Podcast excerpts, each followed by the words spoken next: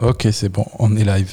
Euh, non, c'est pas chez nous ici. Euh, on est au studio Majorel. C'est donc une boîte qu'on a créée euh, avec euh, mon associé Sarah, qui permet en fait à des créateurs de faire des podcasts. Trop bien. Voilà. En vidéo et en audio. Et en gros, pour faire la pub au passage, c'est euh, c'est en gros pour 100 balles, tu peux louer le studio quand tu veux pour 100 balles par mois. Ah ouais, c'est pas cher. Bah t'as bien raison d'en faire la promo. Ouais, c'est bien. Ouais, c'est ça. Toi, t'as jamais pensé à faire un podcast? Ah oui, euh, Si, Blabla si. Clap, euh, Adrien. Salut. Arnaud, Voilà. C'est que- que- Tu peux- Euh, Attends, vas-y, on va mettre sur cette caméra. Ah, c'était déjà ça Ok. ouais, donc. euh, Non, j'ai pensé à le faire. Un Faire un podcast, ouais. Et euh, je me dis, j'ai fait, j'ai un épisode 1 qui, a- qui est parti en couille. J'avais une, une équipe derrière, mais qui n'était pas hyper motivée. Du coup, j'ai fait, bon, on le fera peut-être un peu plus tard. Et depuis, je refais, je refais de la musique vraiment genre 8 heures par jour. et, Ah ouais euh, ouais. et du coup, je me dis, tu sais quoi, on va, on va, on va se focuser là-dessus pour, pour l'instant. Mais euh, non, puisque les podcasts, ça va pas disparaître. Et a priori, euh, si je le fais, euh, enfin, je, je peux le faire quand je veux, quoi. Donc, Non, c'est euh, clair.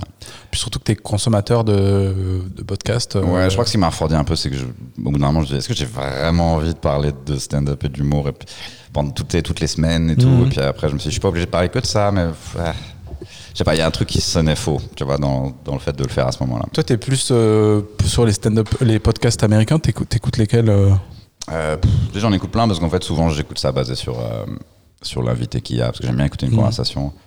Et euh, tu vois, genre, j'écoute Joe Rogan, mais si c'est un truc sur le MMA, sais pas que je déteste, mais je- ça m'intéresse pas trop, donc euh, je vais pas forcément écouter, quoi. Et euh, en, en général, ouais, c'est genre, il y a des gens, des intervieweurs que j'aime bien, tu sais, Pete Holmes, Mark Maron, euh, Joe Rogan. Mais mais par 12 000, exemple, en fait, maintenant, tu Maron, moi j'écoute les, j'écoutais beaucoup Marc Maron au Ouais. début, puis maintenant je suis plus Joe Rogan. Ouais. Mais j'ai l'impression que Joe Rogan, je vais plus regarder quand c'est pas des stand-uppers presque. Euh, oui, parce que chaque, euh, chaque podcast a, a une ligne éditoriale différente, donc euh, lui, il va inviter des biologistes. Ouais, c'est ça. euh, ouais, c'est marins. Alors, parle-nous des fonds euh, des océans. C'est cool. Ouais, ou des gars qui vont le, lui expliquer que le que le je sais pas la, la conquête de la lune c'était pas un complot des trucs comme ça. Ouais, puis sais, c'est une forme différente parce qu'en gros, t'as les podcasts où c'est vraiment genre, hey, salut, et puis il y a l'interview, puis après, dès que c'est fini, enfin, c'est ça coupe, et puis Rogan, c'est plus genre des gens qui, qui chill Ouais. autour d'une table pendant trois heures. Et, euh, et euh, bah, y en a, en fait, il y en a vraiment pour tous les goûts. T'as même des podcasts de, tu de fiction, enfin, il y a, y a vraiment de tout, quoi. Et euh, enfin, ça fait partie de mon. Enfin, en gros, des fois, j'écoute de la musique, des fois, il y a des, des fois, c'est des podcasts. euh, c'est un, peu- mélangé maintenant. Je crois que c'est un peu pour tout le monde pareil. hein. J'ai regardé Spotify, maintenant, ils essayent de vraiment. euh, Voilà, ça y est, le- Spotify ils sont en full podcast. hein. parce que c'est beaucoup plus simple. euh, La galère qu'ils ont eu pour acheter tous les droits de ce qui passe. euh, Moi, je me souviens, Spotify, quand j'ai commencé à y être, il y avait genre, il y avait pas Pink Floyd, les Beatles, tous les trucs chers, ACDC, les classiques, quoi. Tu vois, même. Dre, il y a toujours pas, je crois, il y a un album de Dr. Dre. Dre, ouais, je crois. Il n'y a, pas, de, ça il y a- il y a pas de- de Chronic, il y a 2001. Voilà, c'est ça. Et, euh, et maintenant qu'ils ont découvert qu'ils peuvent passer des podcasts et tout. euh, alors même moi j'ai tapé mon nom dans Spotify, il y en avait genre 3 ou 4. Je, savais- je savais même pas que c'était sur Spotify, tu vois. Ouais. Et euh, je, je pense Je crois que Joe Rogan il est pas sur Spotify. il y en a qui refusent, mais après Ouais. c'est des deals, c'est des deals monétaires. Mm, mm. Et euh, mais c'est oui, ça devient un, truc qui est facile à faire, facile à diffuser, facile à consommer. Enfin, tu vois, ça arrange tout le Mhm. monde. Quoi. Il y a des, il peut y avoir des pubs, mais tu peux les skipper avec ton tes 30 secondes. 30 Ouais. secondes. Donc euh, non, je pense qu'on va vers l'ère de tout streaming, de tout. C'est clair. euh, Et donc tu fais de la musique, tu, tu disais Ouais, bah tu sais, en fait, j'ai joué, euh, j'ai joué dans des groupes pendant longtemps, mais et j'ai j'ai jamais vraiment arrêté de faire de la musique, mais j'ai fait du stand-up quand même, genre en mode j'étais vraiment focus là-dessus. Mhm. Puis euh, là, je me suis dit, ouais, il faut, il faut un, un peu d'équilibre dans ma vie parce que j'en ai un peu. C'est pas que j'en ai marre, mais si tu fais la même chose tout le temps, t'en as plein que d'un moment, quoi. Et, euh, et là, je refais de la musique, j'ai un peu. Tu sais, la technologie a assez évolué. Et puis, j'ai un peu plus de thunes pour acheter des logiciels un peu ouf. Et puis, j'ai écouté plus de musique depuis. Donc, en gros, je me dis, ah, d'accord, il y a peut-être moyen de refaire un truc. euh. Ok. Et, euh, puis, c'est aussi une manière de. Tu sais, comme les gens qui peignent aussi pour se calmer. Ouais, ça peut être ça aussi, des fois. Genre, c'est, ça me permet de, de, de chiller un peu, quoi. C'est vrai que j'ai- l'autre jour, j'ai- je sais pas si t'as vu passer euh, un humoriste euh, qui a fait un, un son de. euh, qui a sorti un titre. Mhm. C'était Riyad. Je sais pas si tu vois qui c'est Riyad. Graham? Graham. Ouais, non, je sais pas t'as pas, ça, pas, t'as pas écouté, t'as pas Non. vu passer. Non, j'ai pas vu. J'ai vu passer et, je me, et le cliché dans la tête, je me suis dit donc ça doit être un truc de rap, Ouais. évidemment. Et pas du tout, c'est genre de l'électro chill en mode un peu. tu sais, je saurais même pas décrire, mais c'était vraiment un truc hyper.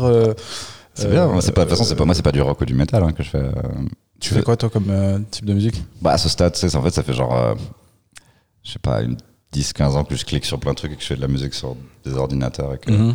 je m'amuse bien à éditer des trucs et à faire des sons de ouf. Et en gros, maintenant, en fait, euh, tu sais, la pop, ça peut être genre du rap, du RB, du- de la variété. Enfin, tout sonne un peu, pas forcément pareil, mais il n'y a plus vraiment de genre, quoi, j'ai l'impression. Tu- Ouais. C'est plein de trucs qui sont empr- empruntés à droite à gauche. Et euh, du coup, euh, je fais un peu ce genre d'instru où je sais pas exactement qui pourrait Ouais. chanter dessus et tout, mais l'idée c'est que euh, ça sonne vraiment bien. Et euh, je crois que Tu je chantes aussi. Mais je pourrais en fait n'importe qui peut chanter, donc je pourrais me faire passer pour un chanteur. Mais après c'est un choix de est-ce que je me lance dans la production, c'est moi qui fais genre, les instrus ou T'as pas que fait encore ce choix? euh, pff, je pense que je vais plutôt aller par là parce que c'est en tant qu'artiste c'est quand même beaucoup plus compliqué de d'arriver à quelque chose, surtout dans la musique, faut créer tout un univers et tout. Et moi je préfère juste faire les sons quoi. Donc je pense que ça, si je- si- faut que je- idéalement il faudrait que j'arrive à inclure ça dans, dans, dans ma vie de manière euh, sérieuse et puis ça se saura pas forcément, tu vois. Mais... Donc, ouais, donc euh, là pour l'instant tu fais des, des prods avec une, une top line de, de chant ou même pas? Euh, non, je connais des gens que je pourrais contacter si je voulais faire ça. En gros, j'ai y a 6 mois. J'ai commencé en juillet et depuis, genre, j'ai fait, je crois que j'ai craché genre 70 démos. Ah ouais? Ouais. Mais c'est t'as envoyé? Tu sais, quand tu te branles T'as envoyé à des non. Euh, non, mais j'y suis presque là. Ça commence à. Tu sais, comme ça faisait. un certain- En fait, j'ai jamais fait de la musique tout seul. Et quand je. Et tous les groupes que je faisais, ça prenait vraiment beaucoup de temps. Donc là, je suis en train de développer un... plus des techniques et des méthodes et apprendre pour arriver à faire ça genre, genre super vite. quoi. Bah t'as des gars comme, euh, je sais pas si t'écoutes Hamza. En fait, j'écoute plein de trucs, mais je sais pas comment ça s'appelle. Donc, euh, Bah, Hamza c'est un rappeur belge. ouais. Euh, et lui, justement, c'est un beatmaker à la base, pendant très longtemps. Et, et à un moment donné, il a fait le switch où il a commencé à poser sur ses prods. Et c'est tu- quand personne veut tes prods, tu fais bon, bah, je crois que je vais chanter dessus. Quoi. En plus, je pense même pas qu'il avait ce problème-là. Je pense que ses prods marchaient, enfin, il en vendait. Mais. Euh, Ouais. Bah, Kanye West a commencé comme ça. puis- Ouais, exactement. Et il rappait, et Jay-Z, il effaçait son couplet. Genre, non, c'est nul, tu ne seras pas rappeur. Et euh, ouais, peut-être au bout d'un moment, ils font le switch. Mais euh, pour l'instant, je pense pas trop à ça. Pour l'instant, je m'amuse bien à faire des, des, des sons. Mm. Parce qu'en fait, avant, j'ai galéré. Enfin, tu sais, avant, je, je mettais beaucoup de temps à faire un truc bien, et maintenant, j'arrive. J'ai développé des techniques où je peux arriver à faire trois sons cool par jour, même si c'est pas la chanson entière, il y aura au moins le refrain ou un truc. Et euh, je me dis, putain, c'est. euh, Tu fais des instruments plutôt euh, numériques Ouais, ou ouais, je, je fais tout, tout. Puis, je au clavier des- maître hein? Ouais, puis après, tu sais, t'as des. euh, t'as des enfin, tu peux payer, genre, je sais pas, 10 euros par mois et il y a genre des mecs qui professionnellement font des, tous les jours des packs de trucs que tu peux sampler et après, t'en fais ce que tu veux. Ouais, ouais, bien sûr. Et euh, donc, je me sers beaucoup de ça. Voilà. T'as vu, euh, il y a euh, Masterclass, je sais pas si tu connais ce truc. Si, je voulais, je voulais m'acheter de celle de, celle de Timbaland. Ouais, je, voulais t'en parler justement. J'ai regardé, euh, moi j'avais déjà l'abonnement euh, pour d'autres trucs. J'ai vu celle de Gordon Ramsay parce qu'elle était gratuite sur YouTube. Enfin, elle était en Ah piratée sur YouTube. Euh, mais ouais, non, j'aimerais bien mater celle de Timbaland. Bah, franchement, je te conseille, elle est vraiment Ouais. cool. Parce que tu as des conseils concrets de comment tu peux faire Ouais. des prods. Genre, Il y a un truc qui m'a marqué, c'est il fait un truc où il va prendre un sample, il le met dans une espèce de, de boîte à rythme qu'il a là. Enfin, je parle comme un gars des, des, des tutos des années 90. Sampler. Un sampler euh, avec euh, qui en fait automatiquement va proposer en fait sur chaque touche le même sample, Ouais. mais dans plein de versions différentes euh, de vitesse, de trucs. Et donc tu peux comme ça juste à la main en fait aller chercher avec le même sample. Mais ils font des trucs de malade. de fou. Tu peux mettre un- une boucle genre d'un bit de batterie et un truc qui s'appelle regroover où en gros il va séparer toute la batterie de ton peut-être ton MP3 de merde, il va trouver ah ça c'est le kick, Ah il va te l'isoler, tu peux en faire ce que tu veux, tu peux le jouer sur un synthé ou un, ou un sampler. En, en gros la technologie elle est tellement ouf, c'est tellement facile si tu as des idées de les faire vite que euh, ce serait bête de ne pas le faire. Et c'est ça en fait qui vend dans la masterclass, qui t'explique, c'est vraiment faut rester dans le flow en fait. Il te, il- par exemple, lui dit, moi je fais toutes, euh, toutes mes mélodies à la voix. Je fais toutes mes mélodies euh, à la voix et après je vais garder ma voix comme euh, base. Je vais poser les instruments dessus en suivant la mélodie. Après à la fin j'enlève ma voix, tu vois. Et il te donne des techniques comme ça hyper intéressantes. Ça m'a donné envie de faire des sons alors que j'en ai, j'ai dû peut-être essayer une fois ou deux, tu vois. Mais tu vois, jamais mais là, je, là, je le fais tout seul. Avant, je faisais, j'attendais toujours que quelqu'un m'aide ou Ok, rende ça ouais. mieux. Là, je le fais tout seul. Et en gros, si c'est que mes idées ou que mes mélodies, c'est pas ouf. Donc, il y a aussi plein de trucs que tu peux sampler, mettre à l'envers, monter, descendre, tu peux ralentir. Et euh, ça te donne des idées que tu n'aurais pas eu sans ça. C'est comme si tu, tu collaborais avec Internet, en gros. tu. Ouais. Parce que tu, tu voles rien et c'est des gens qui sont payés pour faire des sons cool. Et Mais les, tu- les prods que tu fais là, ça pourrait être même un rappeur qui pose dessus. Ok. Ouais, et puis il y en a qui sont un peu plus genre pop. Et, euh, Ok. Et euh, justement, c'est pour ça que j'en fais vraiment beaucoup et tout le temps pour essayer de design, enfin, tu sais, de trouver un. Une patte ouais, un peu. ouais. Parce que, parce que ça fait quand même longtemps que je fais ça, mais euh, ouais, justement, le, ce qui- ce qu'ils appellent le workflow. C'est énervant, à force de voir ce mot, le, enfin, le flow de travail, quoi, tu vois. Mm. Euh, je l'avais pas avant, donc c'était vraiment super dur. Même les trucs que je faisais qui sonnaient bien, j'ai dit putain, ça m'a pris six mois pour, finir ce truc. Et euh, Tu faisais tout à l'instrument euh, avant. non, mais j'avais un, j'avais un vieux PC, puis les, les- la technologie était un peu moins Ouais. avancée, donc euh, ça coûtait un peu plus cher de sonner bien. Et j'avais pas de thunes, tu vois.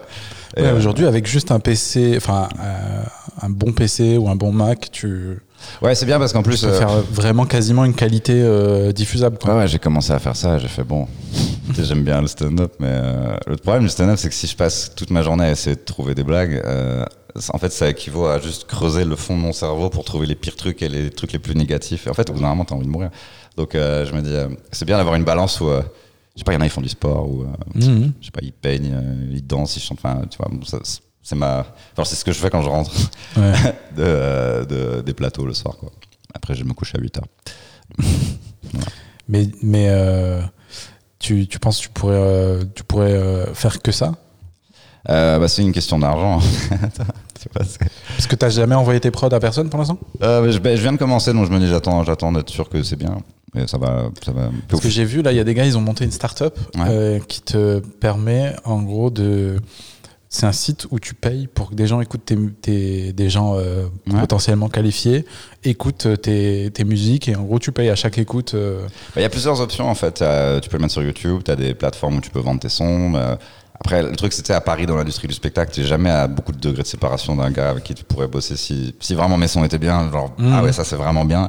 Là, je peux, euh, avec confiance, aller voir quelques potes humoristes qui connaissent des gens. Enfin, tu vois, Ouais, vrai. des anciens de, gens que je connais de quand je faisais de la musique avant. Mhm. Euh, et euh, et c'est pas, en fait, c'est pas logique parce que je suis censé genre faire un podcast, faire un spectacle, tout ça. Et puis en fait, je peux, pour l'instant, je peux faire. Bah, c'est qui? C'est pas Roman Fresnay qui est pote avec. comment il s'appelle Le rappeur L'Homme Pâle? Genre, ils ont fait des interviews ensemble ou je sais pas quoi. et Ouais, puis. euh, T'as des connexions comme ça qui se font, tu peux facilement aller. Enfin, tu vois, je connais Navo qui connaît, euh, qui, qui connaît Orelsan et tout un tas de gens. Mais Ah oui, en fait, euh, je préférais commencer avec des gens pas connus du tout. histoire de. vois, pas de griller tout de suite. Bah ouais, ouais, parce que. euh, Puis t'as peut-être le feedback qui peut te heurter. euh. Non, puis j'essaye de- d'apprendre à faire un truc qui sonne un peu, genre, moderne, quoi. Enfin, j'ai envie de vraiment d'apprendre comment on fait un truc qui sonne bien de maintenant. Parce que. euh, Enfin, essayer, de coller. Il y, a des, il y a des standards de production, en fait. Il y a des. Faut qu'il y ait un peu ça, faut qu'il y ait un peu ça, faut que ça sonne comme ça. Puis après, tu joues avec ces standards pour essayer d'en faire un truc vraiment cool. Mais tu, tu te renseignes comment là-dessus? C'est juste en écoutant ou tu regardes aussi plein de trucs Ouais. sur YouTube? Ouais, et puis c'est un peu tout. Puis c'est vraiment euh, c'est toujours ce que j'ai kiffé. Genre, même les premiers albums que j'ai achetés, c'était genre, tu sais, les albums genre Nine Inch Nails, Garbage, Marilyn Manson. Euh, puis dans le hip-hop, il y avait Outkast, euh, les trucs de Dre et tout. En fait, c'est toujours des trucs où tu mets au casque et il se passe, il se passe tout un tas de choses. Donc, ça, c'est, euh, c'est comme, c'est pour ça que j'écoutais du métal, mais j'aimais bien des groupes un peu plus, genre, tu sais, Linkin Park ou Korn ou des trucs comme ça, parce Ouais. que c'est un peu genre de très mauvais goût, mais genre au niveau du sound design, enfin de, tu vois, comment ils ouais, vois. ça. C'est, ouais, c'est, plus dans ça qu'ils ont fait du progrès à, à cette époque. T'as écouté les derniers albums de Kenny West? Euh, les derniers, derniers, je crois Des pas. trucs de gospel, euh, de. Non, non, mais j'avais bien aimé celui que tout le monde avait trouvé chelou là. Euh, enfin, tous, en fait. Mais euh, non, les deux, trois derniers, j'ai pas écouté. Je me suis arrêté à celui où il y a Aziz Ansari dans le clip, je sais plus. Il y a Aziz Ansari dans le clip. Et, et, et il insulte Taylor Swift en disant Ouais, c'est grâce à moi que t'es connu. parce que- mais c'était déjà il y a 3, 4, 4 5 ans, un truc comme ça. Ouais, ouais. Il en a fait d'autres depuis. Mais euh, non, mais c'est aussi, euh, tu sais, quand t'es dans l'industrie du spectacle, t'as des problèmes psychologiques, mais personne va te le dire et personne va vouloir t'aider.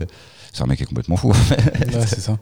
c'est un mec qui a toujours été Mais en même ça. temps, est-ce que, est-ce que tu, enfin, tu peux, enfin, ça n'empêche pas de réussir. Au contraire, ça peut même, euh, j'ai l'impression, des fois aider certaines personnes euh, à avoir ce- cette énergie. euh, Ah oui, oui, mais après, tu, te- tu vois des vidéos de lui sur YouTube où, où il est en sur scène dans, dans un stade et pendant 10 minutes, il parle, tu sais, genre, Eh, eh, Jay-Z, pourquoi tu me rappelles pas genre, Eh, Beyoncé, je suis désolé. Genre, le mec est fou, quoi. Il est sur Ouais. scène, il, il parle à ses potes via YouTube, en fait, parce qu'il sait que c'est filmé. Enfin, c'est n'importe quoi. Après, voir, même quand il est monté aux Grammys, euh, Ouais, puis après, il va le- voir Trump, euh, il va voir Trump parce que c'est- il est pas censé le faire, donc il y va, en fait. Il y a des gens comme ça, dès qu'on leur dit, pas, il faut pas que tu fasses ça, ah ouais? J'ai pas le droit de serrer la main à Trump. Mais est-ce que tu penses qu'avec le recul, on dirait que c'était vraiment genre un, un génie au sens de, je sais pas moi. euh, Ah, musicalement, il a un talent, mais c'est qu'il a- Non, mais au-delà même de juste musicalement, tu vois. Est-ce qu'on dirait qu'il a marqué son époque, je sais pas, comme un Léonard de Vinci Hmm. ou un, un- je sais pas, euh, bah, le monde est, le monde est un les peu. Beatles. euh, Euh, bah, c'est vrai que moi, je connais des gens qui font Kanye West parce qu'ils ont jamais vraiment écouté ce qu'il a fait de bien, et du coup, pour eux, c'est juste un clown euh, euh, de tabloïd. Et à ce moment-là, ouais. ouais, si, tout, si les gens se souviennent de lui comme le mec qui s'est tapé Kim Kardashian, bon. Euh, mais il a fait des trucs, il a fait des trucs bien. Mais je trouve que c'est- presque raccord en fait avec le personnage quand tu vois ce qu'il fait. Apparemment, il, était toujours, il a toujours été complètement fou. Ouais, c'est ça. Et dans ses sons aussi, je veux dire, il- ce qu'il ce qu'il dit, c'est. C'est c'est toujours un peu à côté de la des des fois.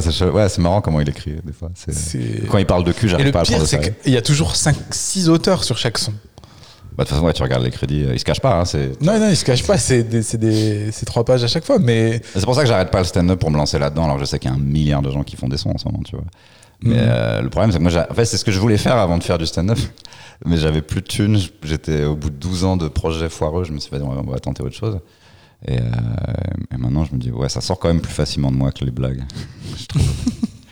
les blagues, faut que je rumine longtemps et que je teste longtemps. Et, euh, voilà, donc, euh, Là, mon hobby. t'as des blagues euh, depuis que t'as commencé. euh, est-ce que t'as des blagues déjà que t'as. Genre, c'est quoi tes blagues les plus anciennes? T'en as combien? Et ça Il a- fait combien de temps? Il y en a une ou deux que j'ai depuis le début, mais c'est pas mes préférés, mais ça fait pas. C'est des trucs qui sont pas. Enfin, genre, je les ai jamais enregistrés. C'est pas de la merde, mais c'est pas ouf. Et je me dis, bon, ben voilà, je l'ai, je l'ai là. Mhm. Tu peux faire une heure entière de blagues comme ça si tu veux. Mais, euh, euh, non, j'ai- il, me reste un truc que j'avais dit pour la première fois, genre la- ma première fois sur scène, je crois. Ok. Et, euh, mais euh, Mais non, sinon, dans les blagues vraiment que tu, que tu mettrais dans ton heure, bah, tu vois, quand j'ai fait. t'en as des très vieilles? J'ai fait ma date exceptionnelle au club, au Barbès Comedy Club. Ouais. Finalement, c'était vraiment un mix de trucs que je testais quasiment pour la première fois et de trucs que je fais depuis 7 ans. Euh, et, euh, et tout euh, entre les deux, quoi. Genre, C'est un mix de tout ce que j'ai fait depuis que j'ai commencé, quoi. Est-ce que des fois, ça t'arrive d'avoir des blagues genre vieilles de 6-7 ans et d'aujourd'hui encore trouver des, des trucs à rajouter dessus ou... Ouais, et puis c'est. Mais. Euh, c'est que tu peux te lasser aussi au bout d'un moment, j'imagine, de Mhm. certaines vannes. Euh, c'est aussi l'un- c'est bien de se lasser parce que ça te fait, ça t'en fait écrire des nouvelles. Euh, quelle était la question J'essaie d'avoir une réponse précise. Non, Est-ce que tu arrives à, à encore rajouter des trucs sur des vieilles vannes, genre où tu te dis Ah ouais, mais c'était ça en fait. Ça fait 7 ans que Euh, y a, une- y a je un passe à côté de cette blague en fait. Que Euh. je peux vraiment la rendre vraiment 10 fois meilleure parce que Ah oui, ça arrive. fallait dire ça en fait. Et puis il y a aussi l'inverse où je me dis, ah, j'aurais jamais dû dire ça de ma vie, c'est de la merde. ça peut être ça aussi. Ou euh, non, il y a des trucs que les gens aiment bien, même des trucs qui sont sur internet où ah, ça c'était bien quand tu disais ça. Je fais putain, c'était il y a 6 ans, je suis même plus la même personne, je trouve ça pas très bien écrit. Même. euh, Mhm. Puis t'es censé un peu. Enfin, je sais que je vois surtout les défauts de ce que je fais, donc. euh, je me souviens de ma dernière vidéo de Montreux, je voyais. Enfin, pour moi, c'était un bide, les blagues, elles étaient pas très bien écrites, mal, mal dites, mais tout le monde m'a dit que c'était cool. Je dis, bon, bah écoute. Ouais. Apparemment, c'est subjectif alors. Et toi, donc finalement, si, si je comprends euh, ta façon de, de voir les choses, tu me diras si je me trompe, mais tu, pour toi, l'objectif, c'est pas tellement d'avoir une heure euh, euh, vraiment euh, très, très, très, très, très drôle. C'est plus d'avoir, euh, c'est plus une question d'avoir un public derrière, d'avoir un, c'est un deux. peu une communauté. euh. C'est les deux. C'est euh, la première partie de. Tu sais, pendant longtemps, on me dit pourquoi tu fais pas ton spectacle? Dis, Mhm. Franchement, les gars, j'ai pas les vannes. J'ai une demi-heure euh, que je, je galère déjà avec. Pas un peu des fois. Enfin, genre pas vraiment, mais genre. Enfin, c'est. euh, je voyais pas. Il aurait. Il aurait juste. J'aurais pu faire une heure si j'avais étiré ma demi-heure. Genre que j'avais. Je l'avais parlé un peu vraiment très lentement avec Mhm. beaucoup d'impro et tout. Mais j'avais pas du tout assez de blagues. Donc je voulais avoir assez de trucs, puis avoir, avoir assez confiance en moi sur scène, et puis savoir un peu ce que je foutais là. Et euh, maintenant, ouais, maintenant c'est plus avoir un, un following qui va venir parce que sinon tu dois le faire toutes les semaines. Et euh, la concurrence, mais genre c'est hallucinant comment il y a combien il y a de spectacles. Ah, c'est euh, euh, si t'as pas ta secte un peu autour de toi, tu peux être sur le circuit des gens qui vont venir te voir comme s'ils allaient voir un film, genre on sait pas trop quoi faire ce soir et tout. Ah ouais, Mais, ça, c'est euh, pas- Même s'ils adorent ton spectacle, ils vont croiser les bras et, et pas mettre l'ambiance, tu vois. Donc c'est, c'est pas très excitant. T'as des fans fans genre, dans ton public? Genre, Est-ce que des fois t'as des gens qui. Non. Genre dans les gens qui te suivent, euh, je sais pas, sur les réseaux ou quoi, Mm. t'as des gens qui, qui aiment vraiment ton travail pour des raisons genre spécifiques et où, où t'as pas vraiment cette impression? Bon, pff, si, j'imagine, mais euh, je m'en rends pas trop compte. Des- T'as pas des messages de gens ou des gens Si, qui si, viennent si, te je, reçois voir des, je reçois des messages de gens, mais je pense que beaucoup d'humoristes en reçoivent. Mm, mm. Euh, une fois toutes les trois semaines, il y a un gars dans la rue qui fait Oh, c'est toi Mais, euh, mais non, j'ai pas. En fait, c'est. Enfin, tu vois, on me reconnaît pas régulièrement dans la rue, mais genre de temps en temps. Bon, je- Enfin, je suis pas complètement inconnu si tu veux, mais après, si tu dois remplir vraiment toutes les semaines, une... en fait, on appelle ça des saisons, c'est c'est du théâtre. Donc, c'est la saison du théâtre de, je sais pas, octobre à mai, je sais pas quoi. Mhm. Et, puis, euh, et euh, on est 500 dans la même ville et c'est- on a tous le même âge, on parle tous des mêmes trucs plus ou moins. Euh, et c'est. euh, moi, j'ai envie, j'ai envie d'aimer mon existence, si tu veux. Donc, je pourrais me dire, ah bah, c'est ça qu'il faut faire. hein, Mais bon, si je sens que je veux pas kiffer là pour l'instant. Mais possible qu'à un moment, je décide de dire, tu sais quoi, on va, on va l'installer toutes les semaines. Genre. Mais c'est un engagement, quoi. C'est ouais, Paris. Et ensuite, tu, tu fais 2-3 ans après, tu fais vraiment une tournée. Enfin, c'est c'est, euh, un cycle de spectacle en France, ça peut durer 4 ans, 5 ans. Euh, même, quand tu, même quand tu changes un peu les blagues au sein de ce non, spectacle, tu clair. vois. Euh, et pff, en fait, ça, si je fais que ça de ma vie, j'ai l'impression Enfin, je- c'est pas. Enfin, ouais, je me sens pas assez stimulé en fait. Ah, t'as pas mal de monde mots. qui commence à, à diffuser euh, gratuitement sur YouTube comme euh, une, une pub euh, pour euh, justement après pouvoir faire une, une tournée ou faire des dates euh, et qui arrivent à créer une communauté comme ça. Bah, en fait, la tournée, tu peux la faire sans communauté et là, tu vas vraiment te retrouver devant. c'est vraiment. Il y a le maire, il y a des vieux, il y a Ah des non, familles. Non, mais je parle plus de vraiment créer ton public, tu vois. Genre, Ouais. En l'occurrence, euh, Mustapha Latraci Ouais. ou même euh, C'est possible. ouais. Noman, tu vois, ils- je trouve ils ont réussi à créer leur public. Mais j'ai l'impression que ça vient quand même d'un truc où t'es es allé chercher un, je sais pas, une, euh, un sujet spécifique, où t'es allé creuser dans une niche presque. Euh, Ouais, je peux creuser la niche des gens qui. Je sais pas si c'est une vraie niche, mais tous les gens qui comprennent, enfin, tu qui se sentent en relation avec des- ce que je peux raconter, quoi. Ouais. Euh, je pense que si. Je pourrais même faire un podcast, mais genre en mode pas filmé, genre bloqué, audio, le faire vraiment régulièrement. Je pense que c'est surtout ça qui compte. Euh, je pense qu'au bout d'un moment, il y aurait un, un mini following qui, qui me permettrait de remplir une salle régulièrement. Mais euh, ouais, non, je suis focalisé sur d'autres trucs. Est-ce que tu as l'impression que tu pourrais, dans tes blagues, t'as- t'as- tu penses que ça pourrait genre presque fédérer une, une, une niche un peu euh, ciblée euh, spécifiquement ou pas C'est encore dur à savoir exactement parce que c'est pas comme si je prenais des gros fours quand il y avait des gens de, de 60 ans quoi. C'est juste que euh, c'est plus une manière d'apprécier qui est différente. Mm, mm. Mais euh, bah je sais pas. euh, c'est- pas forcément. C'est ça qui est, ce qui est difficile, c'est que c'est pas forcément pitchable euh, de manière, euh, tu sais, mar- c'est genre marketable. Genre Non, pourquoi, c'est clair. pourquoi on peut se retrouver dans moi et pas dans quelqu'un d'autre. Bah, Il y avait, euh, je parlais avec Briac, je sais pas si tu connais, un Mm, Marseillais. qui, qui fait du stand-up et il me disait je me suis rendu compte que j'avais peut-être trouvé quelque chose à partir du moment où d'autres humoristes pouvaient m'imiter genre un gars qui passe après moi pouvait Ouais. me refaire c'est que t'as quand même un truc identifiable à partir de ce moment là tu vois C'est pas forcément bien, mais euh, c'est bien d'avoir une, une marque. euh, C'est ça. mais ça je trouve que tu l'as quand même euh, t'as une, une patte à toi quoi Euh, Et oui, oui, bah, c'est a- plus ça. C'est, je vais, tu vois, c'est pas que je parle jamais de politique, mais je- ça va être toujours, en- ça peut être en sous-texte ou en. ouais bien sûr ouais c'est jamais en Je vais jamais le mettre dans la tête des gens. C'est pour ça que des fois, on, non, il y a même des gens qui disent que je dénonce pas, des trucs comme ça. ou, euh, Ah, Il y ok. a des gens qui attaquaient Semelia en disant Ah, Semelia, il dénonce pas, donc ça a moins de valeur. Et euh, non, mais il y aura toujours un contexte social derrière ce que je raconte, mais ça m'amuse pas de dire euh, Eh, tu sais, vannes pour dire que le président il est pas cool et que le racisme c'est pas bien et tout et ça. choper Tu sais, je suis- des applauses euh, à la place des rires Ouais, parce que tu prêches déjà des convertis, si tu veux. Ouais, c'est ça. Moi non plus, j'aime pas vraiment Macron et, et le racisme, ça me fait chier. Mais souvent, quand tu dis euh, sur scène, euh, ah, le racisme, c'est pas bien, ou le sexisme, c'est pas bien, dans la salle, plus ou moins, tout le monde est d'accord avec toi. C'est-à-dire que tu vas pas vraiment changer leur Mhm. opinion. Quelqu'un qui est, enfin, a priori, quelqu'un qui est raciste et homophobe, il va pas aller voir Charlie Soignon. Donc, euh, ouais c'est clair ou alors il va y aller parce qu'il l'a vu, on ne demande qu'à en rire, et à ce moment-là, peut-être euh, que ils vont ils vont se prendre un, un choc. Euh, mais euh, oui, je pense pas vraiment qu'on peut changer les choses beaucoup en. en- en- c'est les, les vrais gens qui changent les choses, c'est les vrais gens qui vont monter sur le terrain, qui rentrent en politique, qui et encore qui arrivent à pas se faire corrompre, ce qui est très difficile. Enfin, c'est euh, c'est hyper difficile de faire changer les choses. Tu peux, c'est plus un une observation quoi genre et tu as plein de gens autour de toi qui a priori sont un peu dans le même délire et, vous- et tu- et en gros le délire c'est euh, tu leur fais vous avez vu il y a ça et ils font ah ouais et c'est ça Ah, en fait c'est ce qu'on fait Et, euh, Après, éventuellement, eux, ils changent les choses après. euh, non, puis c'est- il y, a il y a du rire, donc il y a de la joie, il y a de l'endorphine, et puis il y a- c'est écrit, donc il y a une appréciation de- Mm, d'une forme de création, tu vois.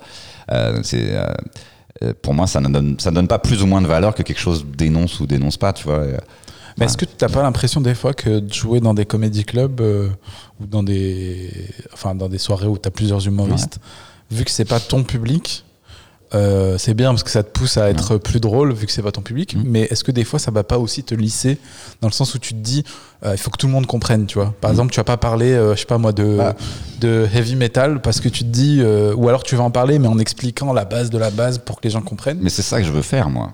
C'est pas vraiment parler à des gens qui ont déjà mes références. Moi, ça me fait chier. Je sais qu'il y a des gens qui font ça, qui euh, quasiment veulent jouer que, que devant des gens qui ont vu les mêmes films, lu les mêmes livres, euh, tout ça. Et puis, euh, euh, ça- m'a jamais vraiment intéressé comme ça, le stand-up. L'idée, c'était de pouvoir faire rire, genre ma mère, tu vois. Enfin, tu sais, tous les gens qui ont un bon sens de l'humour, même s'ils n'ont pas les mêmes références que moi, parce qu'ils sont un peu plus âgés ou plus jeunes, même. Enfin, tu vois.